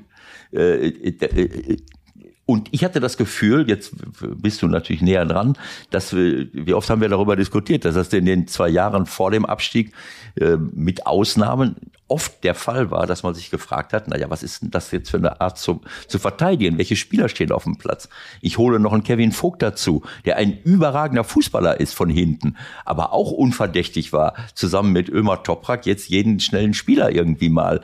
Äh, so, wenn ich jetzt mit auf solche dann sind wir wieder. Wenn ich jetzt auf solche Spieler setze, dann muss ich vorne die Tore reinhauen. Wenn ich das nicht mache, dann kriege ich, äh, äh, wenn ich da nicht zwei, drei Tore schieße, dann kriege ich sie hinten halt rein. Und das ist, das ist für mich mhm. etwas, was ich nicht, was ich nicht verstanden habe, grundsätzlich und auch nicht verstehe bei vielen Mannschaften, wie ich es eben schon gesagt habe. Ich glaube, dass wir äh, viele Mannschaften in, in, in Deutschland haben, die nach vorne ganz ordentlich sind, aber die die Defensive vernachlässigen. Da würde nie einer auf die Idee kommen zu sagen, jetzt hole ich, jetzt, jetzt fokussiere ich mich mal auf die absoluten Top-Leute in der Verteidigung. So wie man, das ist so, als wenn man äh, beim Hausbau, haben wir auch schon oft drüber gesprochen, ich, ich hole mir erstmal ein, ein goldenes Dach. Äh, äh, äh baue das da oben drauf oder beim Auto baue ich eine, vorne eine goldene Stoßstange hin und hinten äh, fällt der Auspuff runter. Also äh, tut mir leid. Äh, ja. Ein goldenes Dach hatten wir leider auch nicht, das ist das Problem. ähm, ja, aber, aber ihr habt, äh, ihr habt das nein, nachhaltigste das Moment, ihr habt das nachhaltigste Dach der ganzen Bundesliga. Das ist für mich, als wir jetzt, als wir jetzt äh, mit St. Pauli bei euch gespielt haben, das, ich wusste das gar nicht. Ich wusste zwar, dass sehr, sehr viel in Sachen Nachhaltigkeit passiert. Ich habe äh, ja die Verantwortlichen auch damals in der Schweiz äh, kennengelernt, Hubertus äh, ähm, äh, äh, Hess Grunewald und äh, die, die Verantwortliche für den CSR-Bereich. Das ist alles überragend, muss ich sagen. Ich habe das gewusst, dass da vieles passiert, aber als ich das Stadion gesehen habe, komplett eingehüllt in eine Solar- äh, in einen Solarmantel. Das ist, äh, ich weiß nicht, ob es das weltweit noch mal irgendwo gibt. Äh, und auch als ich durch die Hallen gelaufen bin, da, wenn, wenn du in das Stadion gehst, du siehst die, diesen kompletten Rundumlauf. Willy Lemke hat damals etwas initiiert, wo sich alle drüber totgelacht haben. Da gab's, das gab's nirgendwo, wie Business Seats oder, oder Logen installieren. Das war alles vorbildlich vorweg und das war Wahnsinn, was ihr da alles gemacht habt. Und wenn ich da so durchs Stadion gelaufen bin, einmal rings rum, dann kriege ich ein Gefühl dafür, was für eine Historie dahinter steckt, was für ein, was für ein Erfolg über lange Jahre da war und, und, und was dieser Club auch international äh, dargestellt hat. Und, äh, und dann muss ich sagen, dann sind falsche, äh, äh, falsche Schwerpunkte gesetzt worden letzten Endes äh, äh, am Ende des Tages. Aber, aber wie auch immer, also ähm, wie sind wir jetzt drauf gekommen? Ach so, mit dem goldenen Dach, das hattet ihr nicht, ja. Okay. Ähm, nein, ich muss, es ist alles richtig, was du gesagt hast über die sportliche Entwicklung. Äh, ich ich habe ein Déjà-vu, weil ich glaube, über das Thema Max Kruse haben wir letztes Mal auch schon geredet. Das Problem ist eben, wenn du einen Max Kruse verlierst und du willst ihn adäquat ersetzen, brauchst du 30 Millionen oder so. Mhm. Wenn du einen Spieler dieser Dominanz, dieser, der so alles auf sich zieht, der so komplett ist äh, in dem, was er gespielt hat. Und wenn du dann sagst, nee, wir, wir fangen das mit Bordmitteln auf und wir äh, verteilen das auf mehrere Schultern, dann hast du halt, dann hast du halt ein Vakuum da, was du füllen musst und was ganz schwer zu füllen ist. Das ist eine Sache, die auch nicht gelungen ist. Ähm, und ähm, ja. ich muss auch ganz ehrlich sagen, da würde ich jetzt gerne mal eure Meinung hören. Ähm, also das Ding ist, ich bin tatsächlich auch, ohne das wirklich als bitte als übles Nachtreten missverstanden zu wissen, ich bin auch von Anfang an nicht mit Markus Anfang warm geworden, als der dann hier den Neuaufbau starten sollte. Und zwar schon lange vor irgendwelchen gefälschten Impfpapieren. Ähm, und das werden mir auch im Übrigen alle äh, oder würden alle Leute bestätigen, mit denen ich hier drüber geredet habe. Ich habe schon währenddessen gesagt, irgendwas passt da nicht. Äh, es ist so, dass, dass das wirklich der klassische Fall eines Trainers war, wo ich das Gefühl hatte, der hat sich dabei bei Darmstadt weggestänkert, um bei Werder Trainer zu werden und hat aber, du hast immer das Gefühl gehabt, das ist für den auch auch so, der, der, ist halt in anderthalb Jahren wieder woanders. Also es ist so. Ähm, hat sich denn irgendwie noch, hat sich irgendwann noch mal äh, jemand dazu geäußert im Nachgang? Also es gab doch da irgendwie so eine, wie hieß das früher, äh, Trainerfindungskommission oder so, irgendwann mal beim DFB. Also da wurde sich doch ernsthaft und äh, ganz intensiv damit beschäftigt, wer jetzt der richtige neue Mann ist. Äh, das hat vom Gefühl, das ist aber auch äh. Ich kann jetzt nicht alles sagen, so, ich, ich aber muss immer, ich muss immer, muss immer, wichtig ist, ich muss mal vorausschieben, ich habe keine internen Kenntnisse, auch wenn ich Bremer bin und auch wenn ich mit dem Verein zu tun habe. Ich werde nicht in irgendwelche Trainerfindungsgeschichten ein, äh, eingeweiht. Aber äh, es gibt diverse äh, Denk Modelle, die, die so kursieren. Also es ist so, es, es kursiert als Gerücht, dass man nach dem, nach dem, äh, nach der relativ langen Ära Florian Kofeld einen ganz anderen Trainertyp haben wollte. Und Markus Anfang ist halt wirklich ein Gegenentwurf. Du hattest vorher einen sehr emotionalen, sehr tief verwurzelten, sehr empathischen Trainer und hast dir einen geholt, der die zweite Liga gut kennt und der nicht unbedingt für diese Tugenden bekannt war, sondern für andere. Ähm, und hast jetzt mit Ole Werner wieder einen, der wieder mehr in, de, in die Richtung eines sehr, sehr ähm, nahen, äh, verbindlichen, auch, auch greifbaren Trainers geht, der hier im Norden auch gut funktioniert. Ähm, äh, und hast eigentlich jetzt wieder, wieder die, die Gegenrichtung eingeschlagen, was, was äh, unabhängig von Ergebnissen sich sehr viel besser anfühlt als vorher, ehrlich gesagt. Ähm, und ja, ich, ich, ich habe wirklich das, ich habe das Gefühl gehabt, es, es sind auch ganz komische Dinge passiert. Also es ist so, er, Markus Anfang ist sehr früh von der Mannschaft abgerückt nach den ersten schlechteren Ergebnissen. Er hat äh, äh Niklas Füllkrug öffentlich an die Wand genagelt nach Spielen, wo eigentlich alle, alle elf schlecht gespielt haben, hat er sich den rausgepickt, was komisch war. Und ich jetzt, äh, das sage ich jetzt aber als äh, betont sportlicher Laie im Vergleich zu Ewald, äh, ich habe als Bremer halt auch nicht verstanden, und als Werder-Fan, wenn du einen Zweitligasturm hast mit Marvin Duksch und Niklas Füllkrug, dann musst du die spielen lassen. Dann hast du einen Sturm mit einer Durchschlagskraft, der in der zweiten Liga wirklich richtig gut ist. Stattdessen hat Markus Anfang ein System spielen lassen wollen mit zwei Flügelstürmern, die wir gar nicht hatten. Und hat äh, äh, Niklas Füllkrug auf die Bank gesetzt und Marvin Duksch vorne rein und hat auf die Flügel wechselnde Personen gestellt, die aber alle keine Flügelstürmer waren und das auch nie geworden wären. Und wir haben dann eigentlich als Werder-Fans äh, in, in, in dieser Saison einen Fußball gesehen, der immer schlechter geworden ist. Wir haben am Schluss zwar nochmal in Nürnberg gewonnen, das war, glaube ich, das letzte Spiel unter Markus Anfang oder eins der letzten, ähm, aber wir haben am Schluss nur noch Fußball gespielt, der Ball irgendwie bis zur Mittellinie und dann einen hohen Ball auf, auf äh, Füllkrug oder Duxch und in der Hoffnung, dass irgendeiner einen zweiten Ball kriegt. Mehr ist da nicht mehr gewesen. Also du hast diesen viel gerühmten Offensivfußball von Markus Anfang, für den er auch geholt wurde, haben wir nie gesehen. Das ist nie passiert eigentlich. Ähm, und insofern äh, ist tatsächlich äh, so, so tragisch das ist mit dieser äh, Affäre, die dann zu seinem ausgeführt hat. Ähm, ich glaube, für den Verein war es am Ende gut, dass das sich so gefügt hat am Ende und dass wir jetzt äh, eine andere Lösung haben, die, die besser zu funktionieren scheint.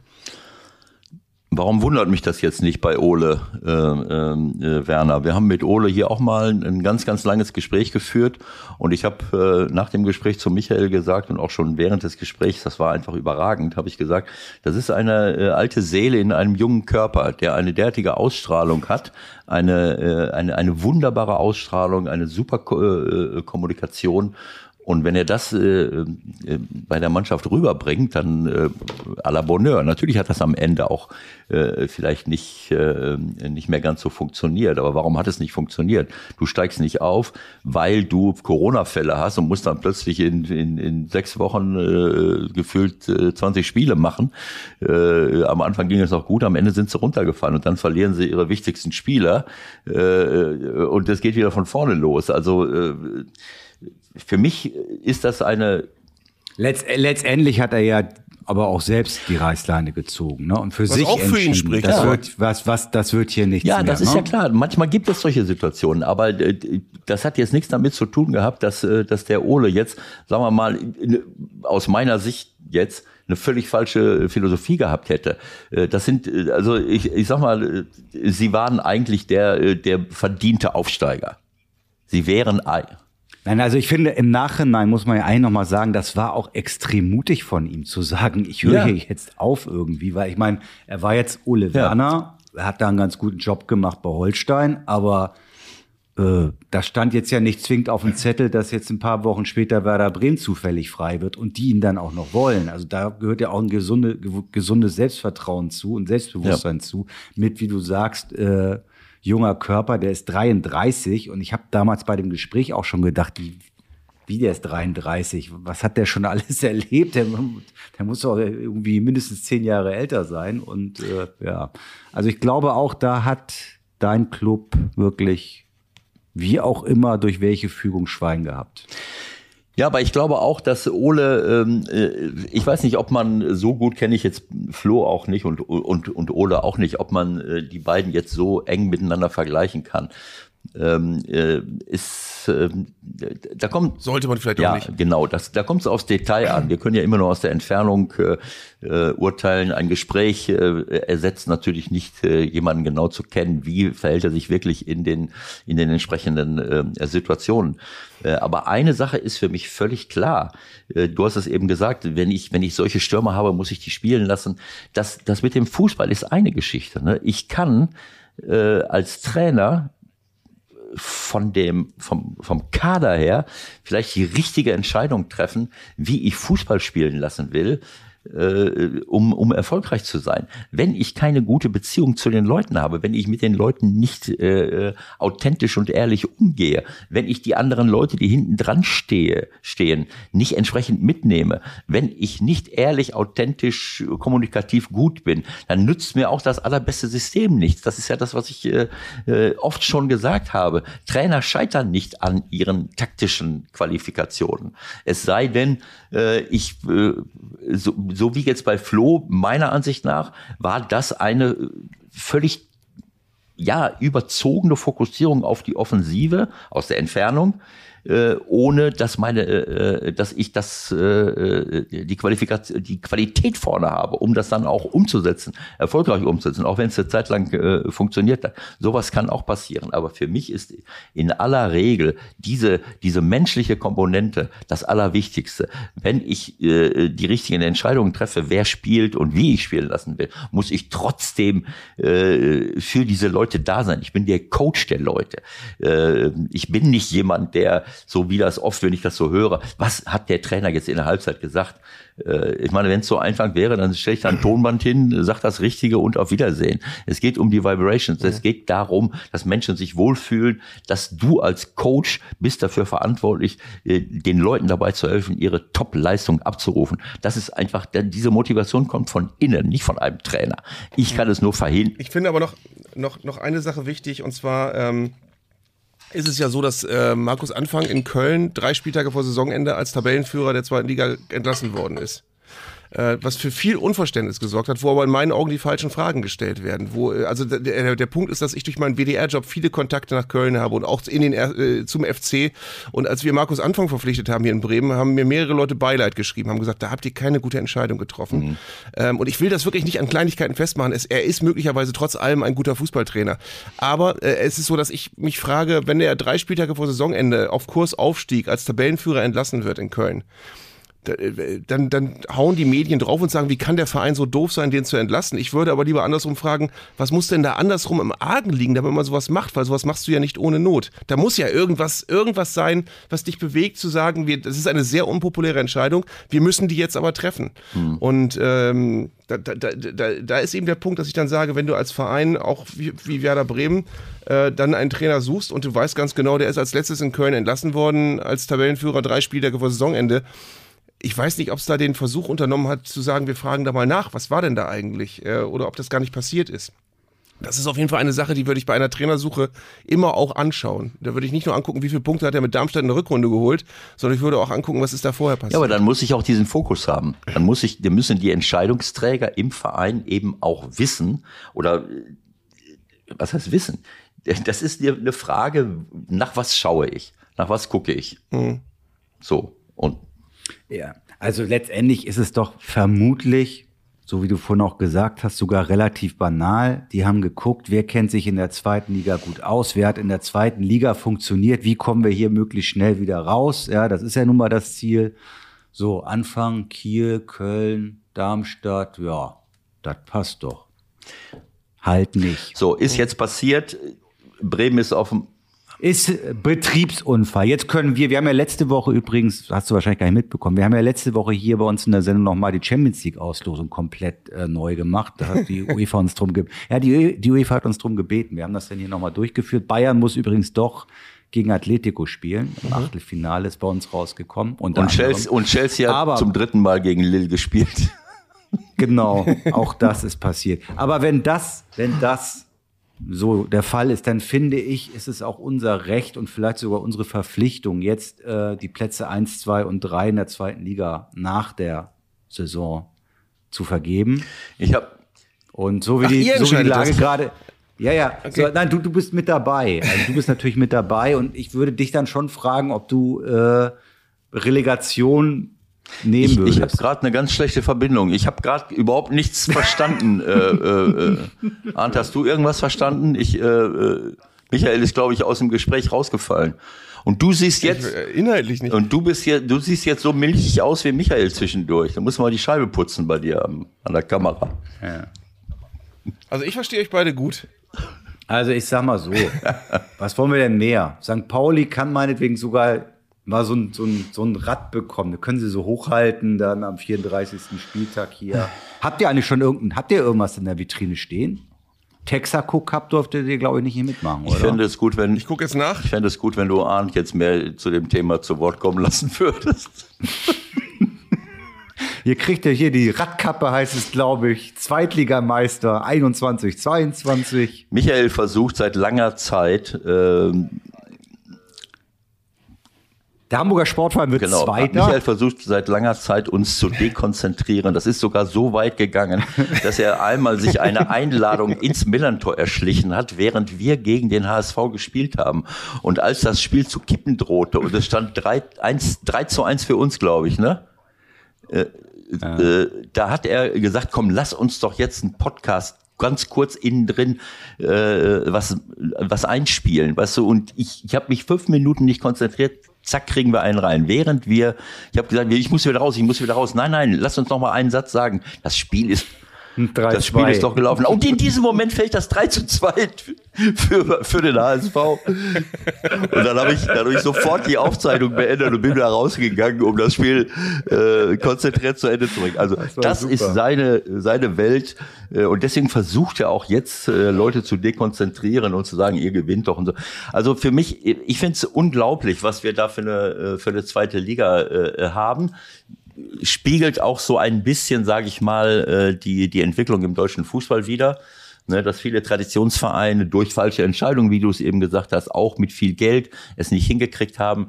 Aber das ist schon wahnsinnig, wenn du hier durchgehst. Äh, St. Pauli war jetzt nicht so oft äh, in, in der ersten Liga, aber Darmstadt war in der ersten Liga, HSV 1000 Jahre, Schalke 1000 Jahre, Nürnberg 100 Jahre, Heidenheim auch nicht, aber machen immer eine äh, super Arbeit. Werder Bremen 100 Jahre, Karlsruher SC, wie lange? Fortuna Düsseldorf, Hansa Rostock, Hannover 96, das ist ein Wahnsinn. Also das ist äh, gefühlt, denkst du manchmal, da sind mehr Erstligavereine in der zweiten Liga als in der ersten, wenn du so manche, mhm. aber das spiegelt das Ganze wieder. Und ich finde, das ist überhaupt nicht äh, vorherzusehen. Du hast jetzt wieder diese Corona-Geschichte. Wir wissen auch aus meiner Sicht, dass äh, dass diese Spiele ohne Zuschauer oft eine ganz andere äh, Wendung nehmen, als wenn Zuschauer bei Heimspielen dabei sind. Dieser Heimvorteil ist für mich weg äh, wenn du äh, wenn mhm. du ohne Zuschauer spielst. Ne?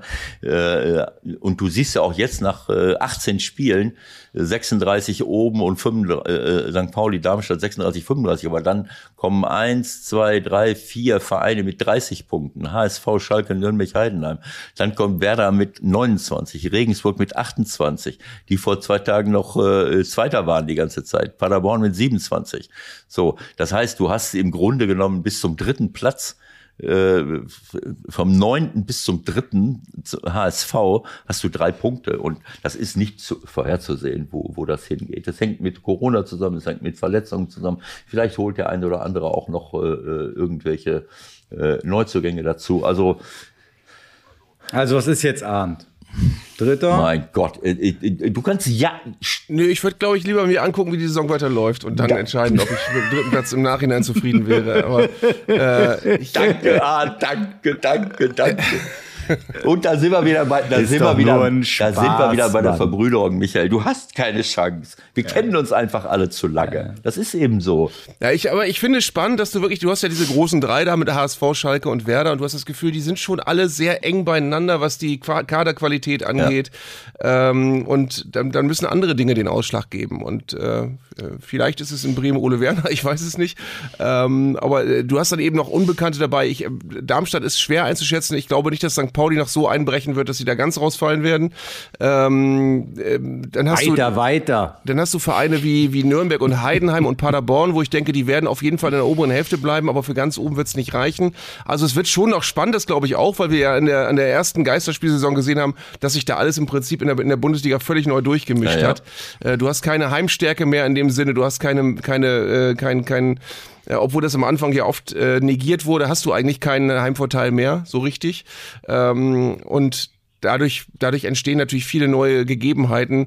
Äh, du hast äh, ein, ein, teilweise einen winzigen Wettbewerbsnachteil, weil du vielleicht schon vor Zuschauern das Spitzenspiel beim stärksten Konkurrenten hattest und im Rückspiel musst du ohne Zuschauer das, das, das äh, Heimspiel haben. Also es sind ganz viele kleine und weiche Faktoren dabei. Aber ähm, ich finde auch vor allen Dingen, wir haben ja eben bei der oberen Tabellenhälfte aufgehört, aber in der unteren sind ja auch noch Karlsruhe, Dynamo Dresden, Kiel, Düsseldorf, das sind ja Hansa Rostock, das sind ja alle Hannover 96, ja. das geht bis Platz 15 runter mit Traditionsvereinen. Ja. Ähm, und ähm, das, das, wird schon, das wird schon spannend. Also es wird eine, eine, tolle Saison. Wie ich aber sagte, ihr müsst euch mal die Drittligatabelle angucken, die ist genauso. Äh, fast sogar noch extremer und auch mit Traditionsvereinen, ja. wobei Magdeburg da sehr weit schon enteilt ist. Ähm, da haben wir Kaiserslautern, da haben wir Preußen, nee, Preußen Münster ist eine Liga tiefer auch oben dran. Also wir haben ganz viele Vereine, wo du wirklich auch merkst, da ist, da ist wirklich eine gewisse Fußballwucht auch, die, ja. die da äh, entfesselt werden kann, wenn die Vereine Also ich höre, ich höre, ich höre da schon so ein bisschen raus, dass du dich von der Bundesliga auch so ein bisschen verabschiedet hast gerade, weil da kommt so richtig Freude gerade durch. Ich kann das 100 Prozent nachempfinden. Äh, das gilt für die zweite Liga, dritte, vierte, muss ich jetzt gestehen, mir jetzt nicht ganz so äh, nah dran, aber es ist genauso, wie du sagst, weil da auch so viele Vereine sind, zu denen man gleich eine ganz andere Beziehung hat, als halt zu sechs, sieben, die da gerade durch welche ich, Gründe auch einfach, immer ich will, eigentlich, ich will eigentlich gar nicht so sehr in das Horn stoßen derer, die sagen, ja, die Bundesliga ist ja eh jetzt lang, aber es ist, du, du kannst dich dem ja nicht entziehen. Du hast jetzt zum zehnten Mal hintereinander Bayern München als Meister höchstwahrscheinlich. Ähm, in den ersten, Ewald wird das noch wissen, äh, in den ersten sieben Bundesliga-Jahren hatten wir sieben verschiedene Meister. Das war mal die Bundesliga. Äh, da wurdest du belohnt für eine gute Nachwuchsarbeit, für gute, für gute Arbeit im täglichen Umgang mit deinen Spielern, die du sowieso schon hattest. Da hast du nicht geguckt, äh, welche Spieler hole ich wo schnell her, damit die mich ganz schnell auf ein anderes Level heben, sondern das war, das war eine andere Liga. Und ähm, da hast du, du hast in der Bundesliga ja nicht nur den, den Abonnementmeister, sondern du hast, äh, du weißt ja auch, wer dahinter landet. Du hast ja nicht, äh, außer dass Freiburg da jetzt mal eingebrochen ist, äh, bislang dankenswerterweise, dass das mal belohnt wird, dass ein Verein so toll arbeitet. Ähm, aber du weißt ganz genau, wenn nichts ganz verkehrt läuft, dann ist Bayer Leverkusen da oben wieder dabei, Gladbach und, und äh, Wolfsburg werden auch wieder weiter oben landen. Ähm, du hast die Dortmunder und äh, irgendwann auch die Leipziger wieder da. Das wird sich ja alles wieder regeln in der Rückrunde. Also ähm, da wirst du nicht äh, eine Überraschungsmannschaft haben, die plötzlich äh, das Mainz 05 Vizemeister wird oder sowas in der Richtung. Das wirst du nicht mehr erleben. In der zweiten und dritten und vierten Liga hast du das. Also ja, weil die finanziellen äh, Unterschiede eben nicht so groß sind. Der Ingo Wald vom MSV Duisburg hat mal gesagt, wenn ihr mal sehen wollt, wie, äh, wie eine Liga äh, aussieht, wo fast alle die gleichen finanziellen Möglichkeiten haben, dann guckt euch doch mal die dritte Liga an. Ne? Ich erinnere mich vor zwei Jahren, da hat äh, der MSV, äh, standen sie ganz oben, dann haben sie am Ende sind sie Sechster oder Vierter geworden äh, obwohl sie mit großem Vorsprung oben standen. Und, äh, und dann haben sie halt einige Probleme gehabt. Äh, und, und am letzten Spieltag äh, sind sie noch, noch rausgekippt. Das ist alles so eng zusammen, weil es natürlich auch äh, nicht diese Möglichkeiten, diese riesengroßen wirtschaftlichen Unterschiede gibt. Das, das ist schon richtig. Hm. Ja, also wenn ihr dritte Liga anspricht, dann müssen wir eigentlich zumindest, wir haben es nämlich im 16er vorhin nicht gemacht, auch nochmal über Duisburg kurz reden. Ne? Also äh, auch wenn es jetzt nicht so ganz zur Weihnachtszeit und so weiter passt, aber wir waren so ein bisschen äh, zwiegespalten in unseren bisherigen Gesprächen, was die Thematik äh, betrifft, Spielabbruch. Auf der anderen Seite sage ich, wenn es äh, einen Schiedsrichterassistenten gibt, der eine klare Aussage macht, ich habe Affenlaute gehört, und wenn es B die Aussage vom Spieler gibt, der hat mich ganz konkret angesprochen, dann finde ich, sind das klare Argumente dafür zu sagen, ja, das war also, richtig, das Ding abzubrechen. Ich finde eigentlich, dass es die bestmögliche Lösung ist, die wir haben können, zu sagen, das Spiel wird abgebrochen äh, und es wird aber neu angesetzt. Ähm, es, es, wäre nicht richtig, den MSV Duisburg zu bestrafen für einen Schwachmaten. Es, es war keine strukturelle äh, Entwicklung, dass dann irgendwann das ganze Spiel, das ganze Stadion einen Spieler beleidigt hat, sondern es war wirklich, ähm, und es ist aber in meinen Augen auch wichtig, dass das Spiel abgebrochen wurde, weil du ansonsten das einfach immer weiter haben wirst. Du wirst es immer weiter haben, dass solche Sachen passieren äh, und dann werden Mannschaften kurz vom Platz gehen und danach weiterspielen, dann wird es beim nächsten Mal wieder passieren. Und du siehst jetzt einfach mal, ähm, äh, auch wenn das, wenn du immer dann diesen Gedanken hast, darf sich der Sport, darf sich das Spiel einem einzelnen Schwachmaten beugen, aber du hast eben, äh, was ja eben toll war, war wirklich diese, diese kollektive Reaktion der Fans und was ich ganz großartig fand, war, wie der MSV Duisburg sich verhalten hat, weil du viel zu oft in der Vergangenheit Situationen hattest, wo ein Verein dann relativiert hat und gesagt hat, ja Moment, wir wollen erstmal gucken, ob das überhaupt einer von uns war und wir wissen gar nicht, ob der wirklich was gerufen hat und vielleicht hat sich der Spieler das ja ausgedacht und das finde ich ganz beschämend und das ist in diesem Fall nicht passiert und das ist gut. Ähm, und was aber wiederum ganz furchtbar ist, ist tatsächlich, äh, dass du wirklich, wenn du das in sozialen Medien nachliest, was da kommentiert wird, wirst du blind. Also wenn du liest, was ja, das, dafür... Das guckt dann nicht, das tue ich, das tue ich einfach nicht mehr. Es macht auch keinen Sinn, finde nee. ich. Also, naja, ich, also wie viele Leute Sinn. da sagen, ja, war doch, der soll sich mal nicht so anstellen. Ähm, das ist ja das, das große Problem mit Alltagsrassismus, dass du immer diese, diese, der soll sich mal nicht so anstellen Haltung äh, liest bei Leuten, die selbst nie betroffen waren und die es gar nicht wissen, wie das ist, äh, wenn du wegen deiner Hautfarbe irgendwo ähm, diskriminiert wirst, vielleicht schon dein ganzes Leben lang und vielleicht nicht äh, jetzt zum ersten Mal, sondern zum 20. Genau, das ist der, also das, das ist der entscheidende Punkt. Äh, also ich glaube, dass das viele einfach vergessen. Äh, jemand mit einer anderen Hautfarbe ist jeden Tag davon betroffen, von diesem Alltagsrassismus.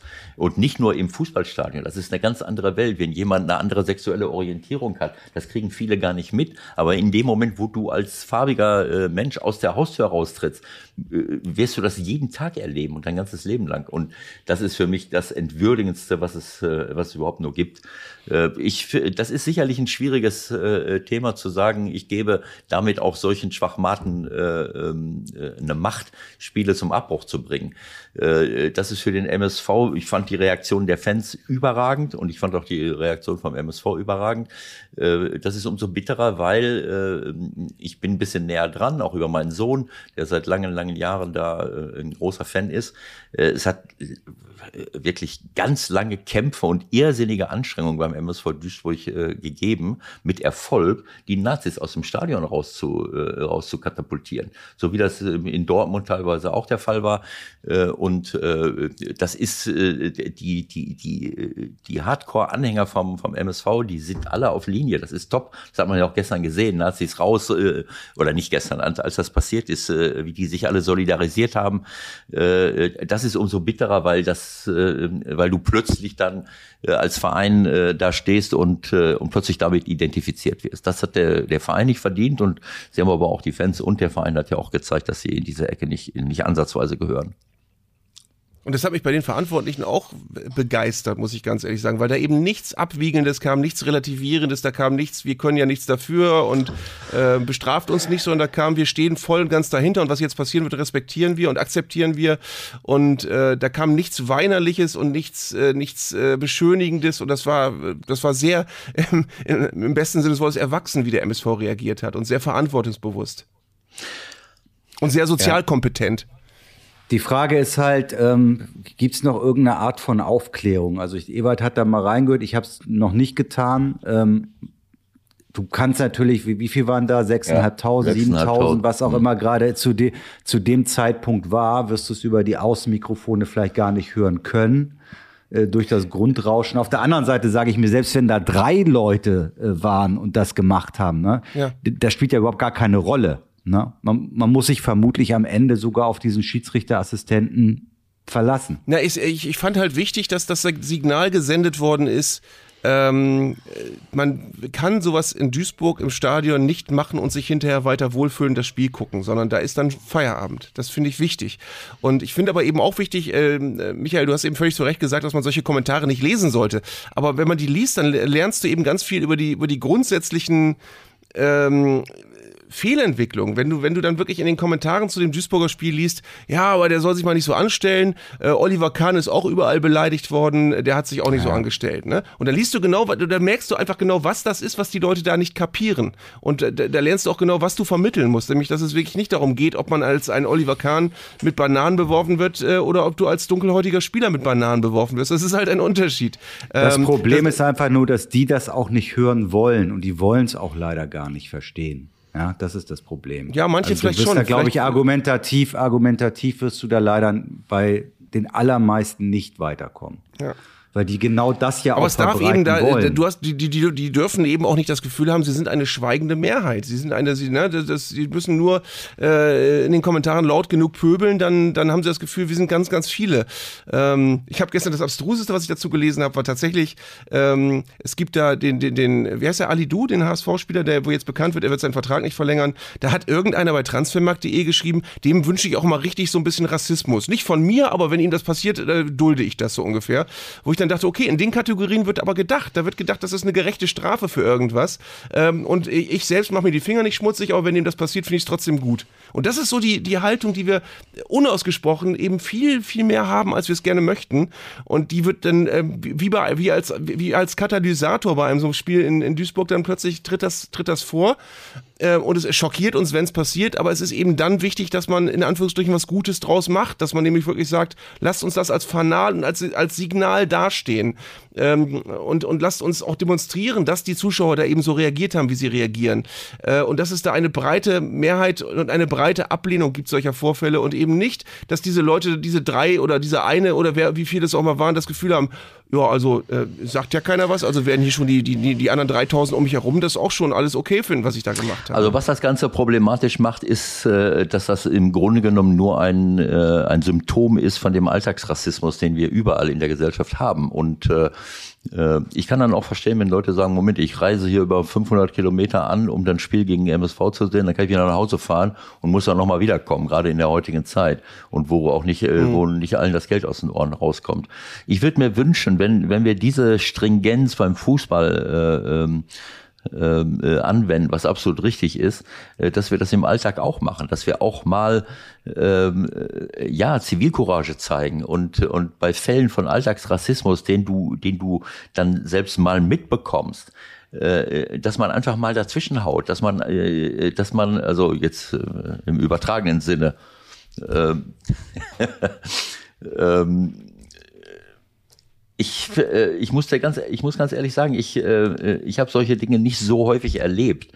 Äh, aber diese, äh, als ich äh, bei Markus Lanz saß und, und äh, äh, wir über den Film gesprochen haben, ähm, ähm, wie, wie heißt nochmal, die, die, die Schwarze Schwarzen Adler? Adler, wo Gerald Asamoah da sagt, Otto, Otto Adoro, Patrick Ovo äh, dann wird oder oder Erwin Koster, der, der viel äh, beigetragen hat zu dem äh, Film, wo du dann äh, wo du dann schaust. Fußballer, die alle lieben, die die die äh, na, ja deutschlandweit bekannt sind und Nationalspieler sind und waren, was die für Probleme äh, erlebt haben in ihrem Privatleben. Das ist doch unerträglich.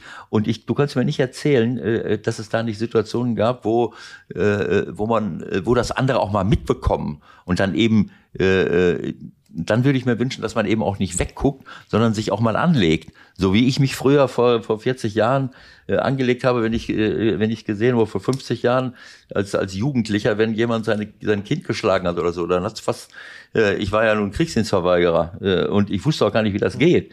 Aber ich habe äh, in jeder Pizzeria, in jedem Laden, wo irgendeine Mutter oder Vater sein, sein Kind irgendwie angemacht hat, bin ich auf die Barrikaden gegangen und habe den attackiert. Äh, äh, selbst auf die Gefahr hin, dass ich selbst einen auf die Schnauze kriege. Äh, äh, aber das, das, das muss man alt auch leben und muss diesen Leuten zeigen, Moment, das geht nicht. Das geht einfach nicht, auch bei vielen anderen Dingen. Äh, Das sind, sind keine Dinge. Diese Entscheidungen treff, treffen nicht nur die Politiker, sondern das sind eben, äh, oder irgendwo weit weg, sondern äh, in, das ist eine Haltung, wie du es wie du es eben gesagt hast, eine Haltung, die ich eben habe und damit muss ich dann eben auch in die Welt hinausgehen und diese Haltung auch leben. Was nicht immer ganz einfach ist, aber wenn wir das nicht machen, dann, äh, dann kapitulieren wir vor diesen Leuten. Hm. Es gibt ein, eine Begebenheit, an die ich dann immer denken muss. Es ist natürlich wirklich ein, auch ein, ein grundsätzliches Missverständnis, was oft vorherrscht, weil, wie gesagt, Leute wie wir drei hier, äh, selbst mit ein bisschen Empathie es uns nicht vorstellen können, wie es ist, als Schwarzer Ja, diskriminiert genau zu werden so. äh, in Deutschland. Und es gab eine Situation, äh, muss ich mal dran denken, als Didi, Didi Beiersdorfer in Bremen gespielt hat, hat er irgendwann mal auf der Bank gesessen bei irgendeinem Spiel, wo dann äh, irgendein dunkelhäutiger Spieler ähm, bei einer Rettungsaktion über die Außenlinie gestolpert ist und quasi auf die Werderbank gefallen ist. Und er ist quasi Didi Beiersdorfer auf den Schoß gefallen und Didi Beiersdorfer hat scherzhaft zu ihm gesagt, was willst du denn hier?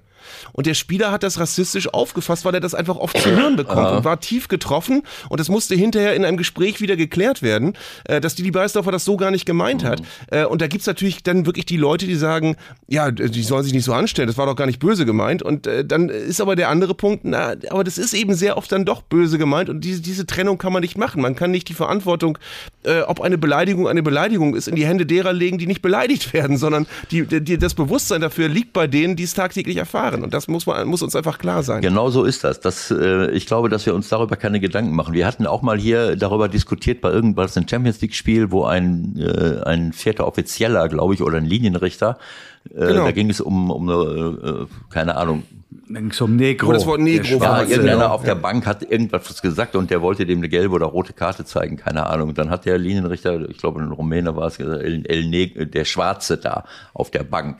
So, und dann habe ich damals gesagt, und das ist auch ein bekannter Fußballer früher gewesen, ich weiß ja gar nicht mehr, wie er hieß, der, der in, in, in Portugal oder in den Ligen im Süden gespielt hat. Äh, Und dann habe ich gesagt, äh, äh, ja, das hat der sicherlich nicht so gemeint.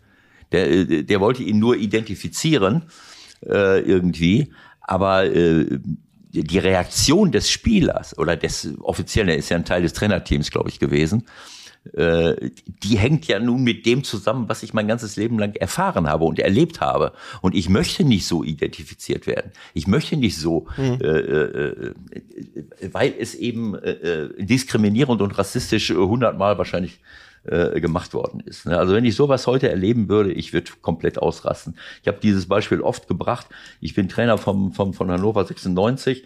Wir spielen irgendwo auf dem Dorf da in der Karibik äh, um Hannover rum äh, ein Freundschaftsspiel und das sind ja die schlimmsten Spiele oft, äh, dass du irgendwie so im oberen Amateurbereich spielst und, äh, und der Trainer meint, jetzt müssen wir einen Bundesligisten schlagen und werfen alles in die Waagschale, als wenn es um Leben und Tod geht. Und dann hat dieses Arschloch von Trainer äh, wenn ich den Namen wüsste, würde ich ihn jetzt natürlich äh, sofort nennen. äh, hat dann gesagt, deck mal den Schwarzen da, deck mal den Schwarzen. Äh, und ich ärgere mich jetzt noch, dass ich ihm nicht sofort die Fresse poliert habe. Äh, ich habe dann den, die, ich habe dann äh, mich entschieden, die nächsten fünf Minuten bestimmt zehnmal zu sagen zu einem unserer farbigen Spieler oder egal zu wem: Pass auf, da hinten läuft ein Weißer in deinem Rücken. Der Weiße, der Weiße mit den langen Haaren. Deck mal den Weißen. Pass auf, der Weiße da hinten, der ist äh, so. Das haben natürlich alle dann in meinem Rücken. Äh, Gibt ja auch dann zum Glück mehr Leute, äh, die äh, die positiv sind. Aber das Schlimme ist, dass zu wenig Leute einfach aktiv werden und auch mal was sagen. Dem Trainer hätte man sagen, mhm. tickst du noch ganz sauber. Äh, und, und das passiert zu wenig, das würde ich mir mehr. Und ich glaube, das ist, Gegen da sind wir jetzt schon ein Punkt, wo es. ich möchte den Verein äh, nicht nennen, aber in Havelse ist. nein, das war auch. Nein, das stimmt. genau. Das war nicht Havelse, ich weiß das nicht mehr. Das war irgendwo in der Landschaft äh, äh ein kleinerer Verein. Das war äh, unterirdisch halt. Aber sowas erlebst du halt immer wieder. So, Männer, wir haben den 22. Dezember. Ich möchte nur mal ganz schnell an die Uhrzeit erinnern. Wir bewegen uns Richtung 13 Uhr. Ich finde es super, dass wir es so lange wieder mal zusammen äh. ausgehalten haben miteinander. Was habt ihr denn noch so auf dem Zettel? Was müsst ihr noch alles erledigen?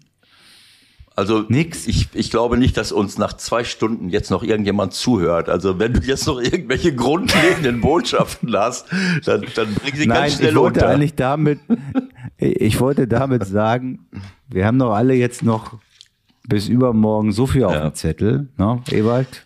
Baum besorgen. Nö. Ich bin ehrlich gesagt. Menü.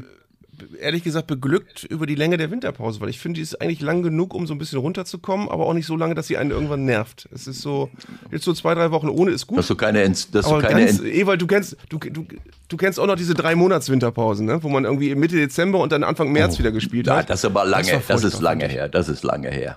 Ja. Also, ähm, also. Deswegen sage ich ja, du kennst es noch. Also Entzugserscheinungen werden wir nicht bekommen und äh, wer die hat, kann ja ganz schnell in die Premier League schalten. Äh, die haben ja Weihnachten abgeschafft, schon seit langen Jahren dort und die Spieler äh, die haben auch Corona abgeschafft, habe ich gestern gesehen. Also das ist echt, Ach, übrigens, das, das wir wollen es jetzt nicht in die Länge ziehen, aber Ewald, du wolltest noch über Tottenham reden, über das Spiel. Ja, gestern hatten ja, das muss, das Michael, muss sein. Michael hat, äh, hat ja gestern 69.000 äh, Zuschauer gesehen im, in einem Cup-Spiel.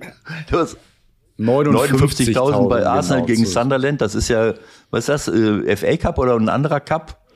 Nee, Liga, Texaco Liga Cup, Cup oder sowas. Nein, Liga Cup, ich nenne den Sponsor Der englisch-italienische Pokal, den ich auch super finde. Ja, genau.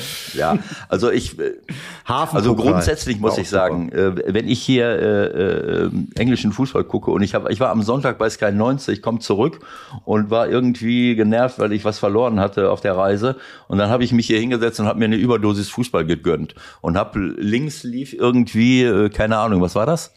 Äh, äh, das, das letzte Bundesligaspiel Wahrscheinlich. Äh, das habe ich dann auf äh, der Zone im, im Grunde genommen. Äh, Köln-Stuttgart. Genau, Köln-Stuttgart. Ja. Rechts lief Tottenham-Liverpool. Äh, dann habe ich noch Ajax äh, Feyenoord auf PK, genau, PK noch Ajax Feyenoord, dann habe ich noch eine, eine, eine PK. Vier Monitore. Genau, ich hatte vier Monitore. Hab das Aber jetzt musst du mal eben sagen, mich haben während des Spiels Tottenham Liverpool haben mich glaube ich drei Leute angeschrieben, die gesagt haben, lass alles stehen und liegen, guck dieses genau. Spiel, das ist so wahnsinnig. Ja, und äh, das muss, das wollte ich jetzt gerade sagen. Also ich muss ehrlich sagen, äh, da sind, ich habe gleich zwei äh, Anmerkungen zu machen äh, negativer Art äh, zu diesem Spiel. Aber was mich äh, begeistert hat, war diese äh, Grundhaltung der Spieler. Äh, und ich glaube nicht, dass das nur was mit dem Publikum zu tun hat. Das spielt sicherlich auch eine Rolle.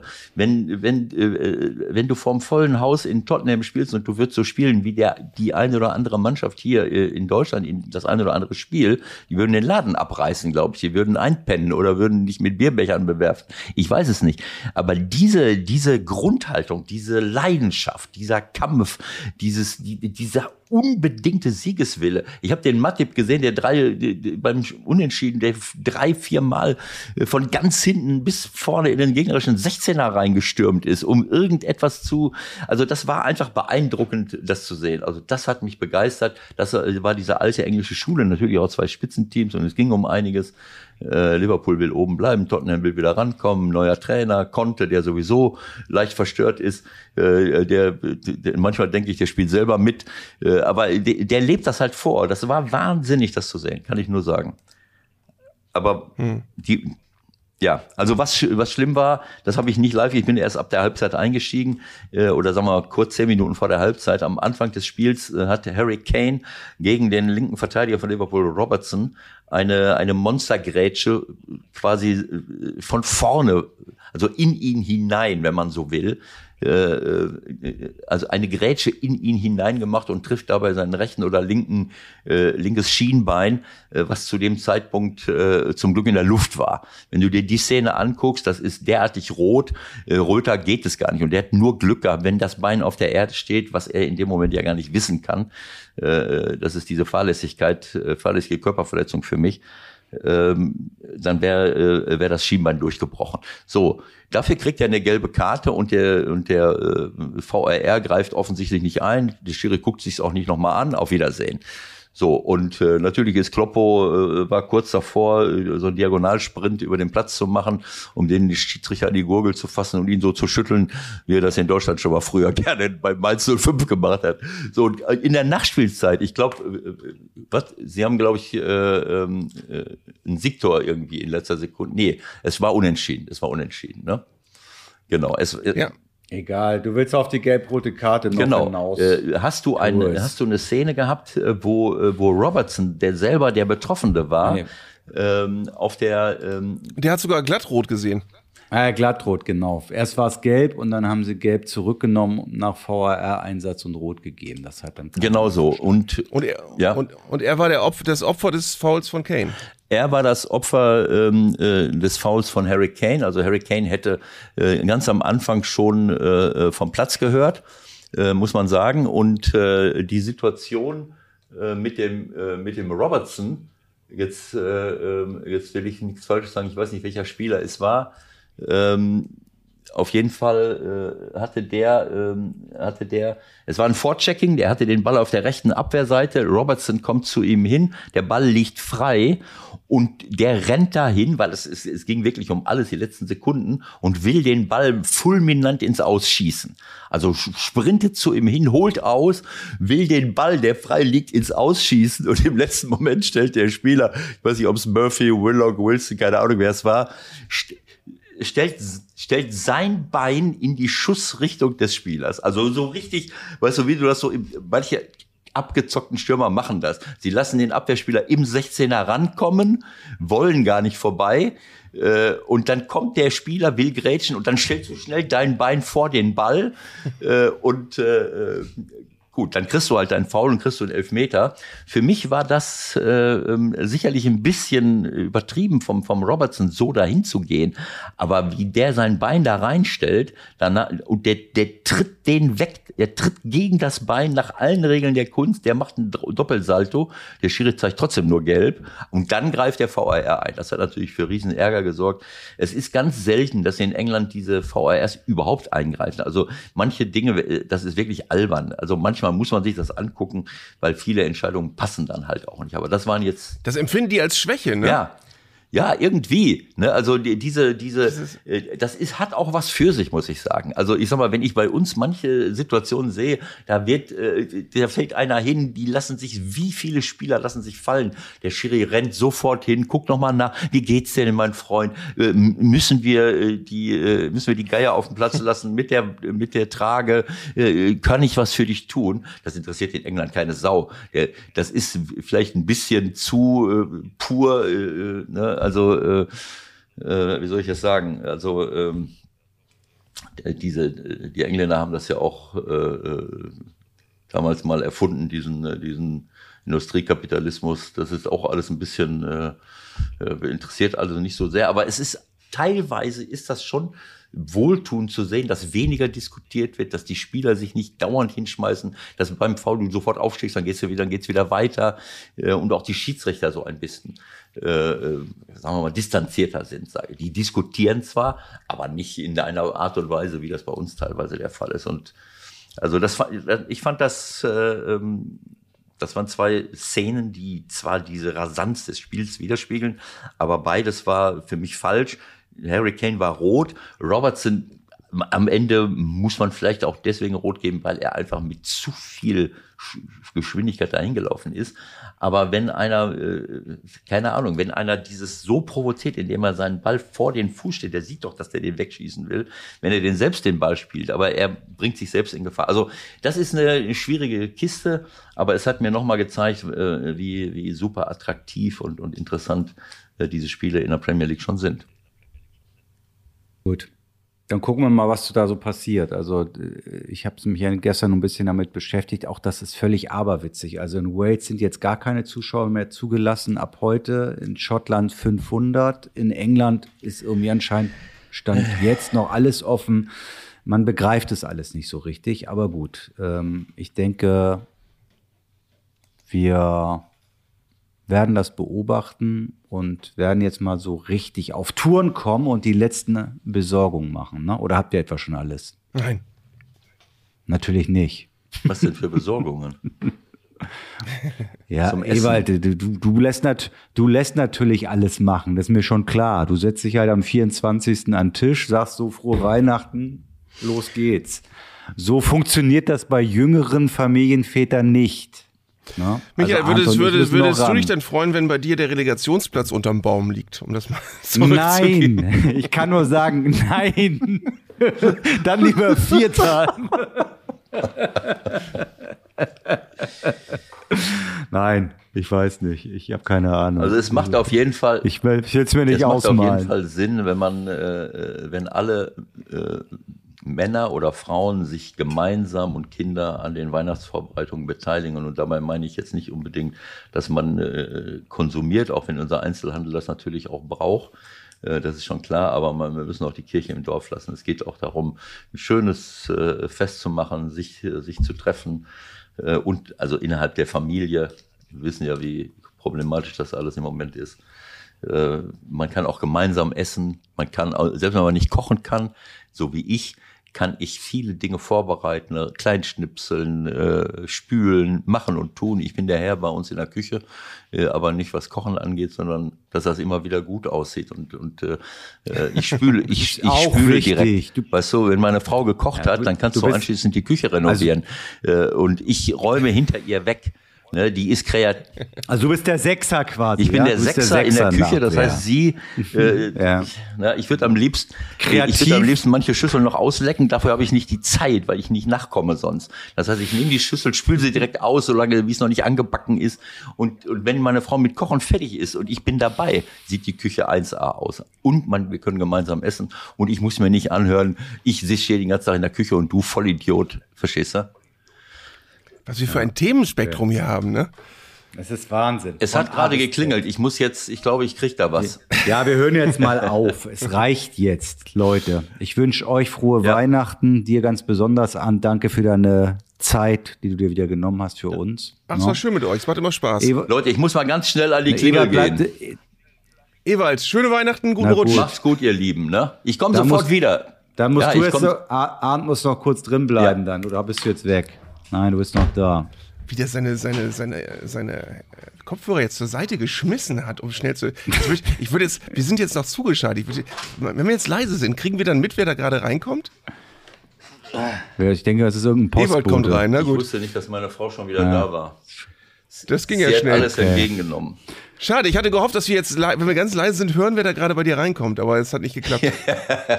ja, es war, meine Frau hat was entgegengenommen, Gut. etwas ganz, ganz Wichtiges für die, für die Weihnachtshygiene. Ich bin mal gespannt, das muss ich gleich irgendwo einbauen in ein, na, ist egal, ich will jetzt nicht so, krieg ich wieder voll, krieg ich wieder.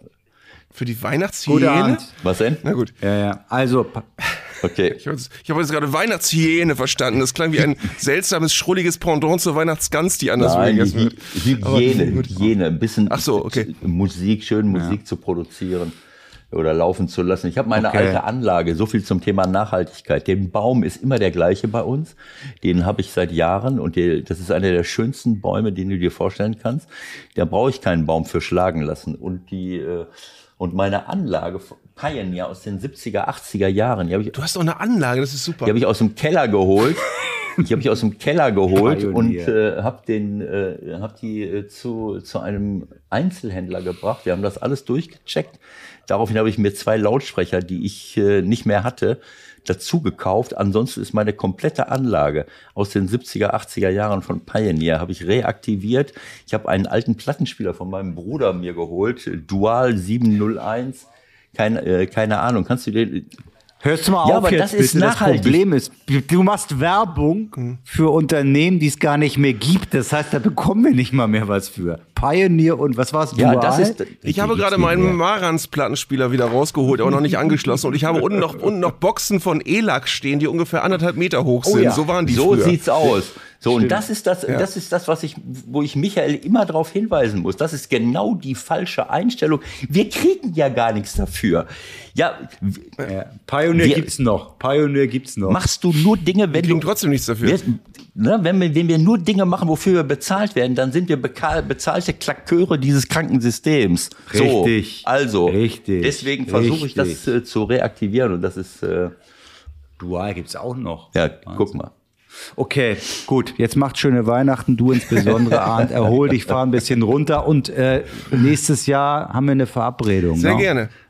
Mit Jan Delay. Ja, rund ums Relegationsspiel rum wahrscheinlich. Ja, genau. Wir können ja zumindest nicht gegeneinander kommen. Das ist schon mal ganz gut. Ihr Lieben, habt eine schöne Zeit. Es war schön mit euch. Liebe Bis dann. Grüße zu Hause und schöne Weihnachten. Ne? Ciao, ciao, Tschüss, ciao. tschüss. Zwei Stunden 15, ich glaube, das ist äh, Rekord. Du kannst jetzt aber noch äh, die finalen, entscheidenden Worte an unsere 280.000 wöchentlichen Hörer loslassen. Was soll ich denn sagen? Wie meinst du das?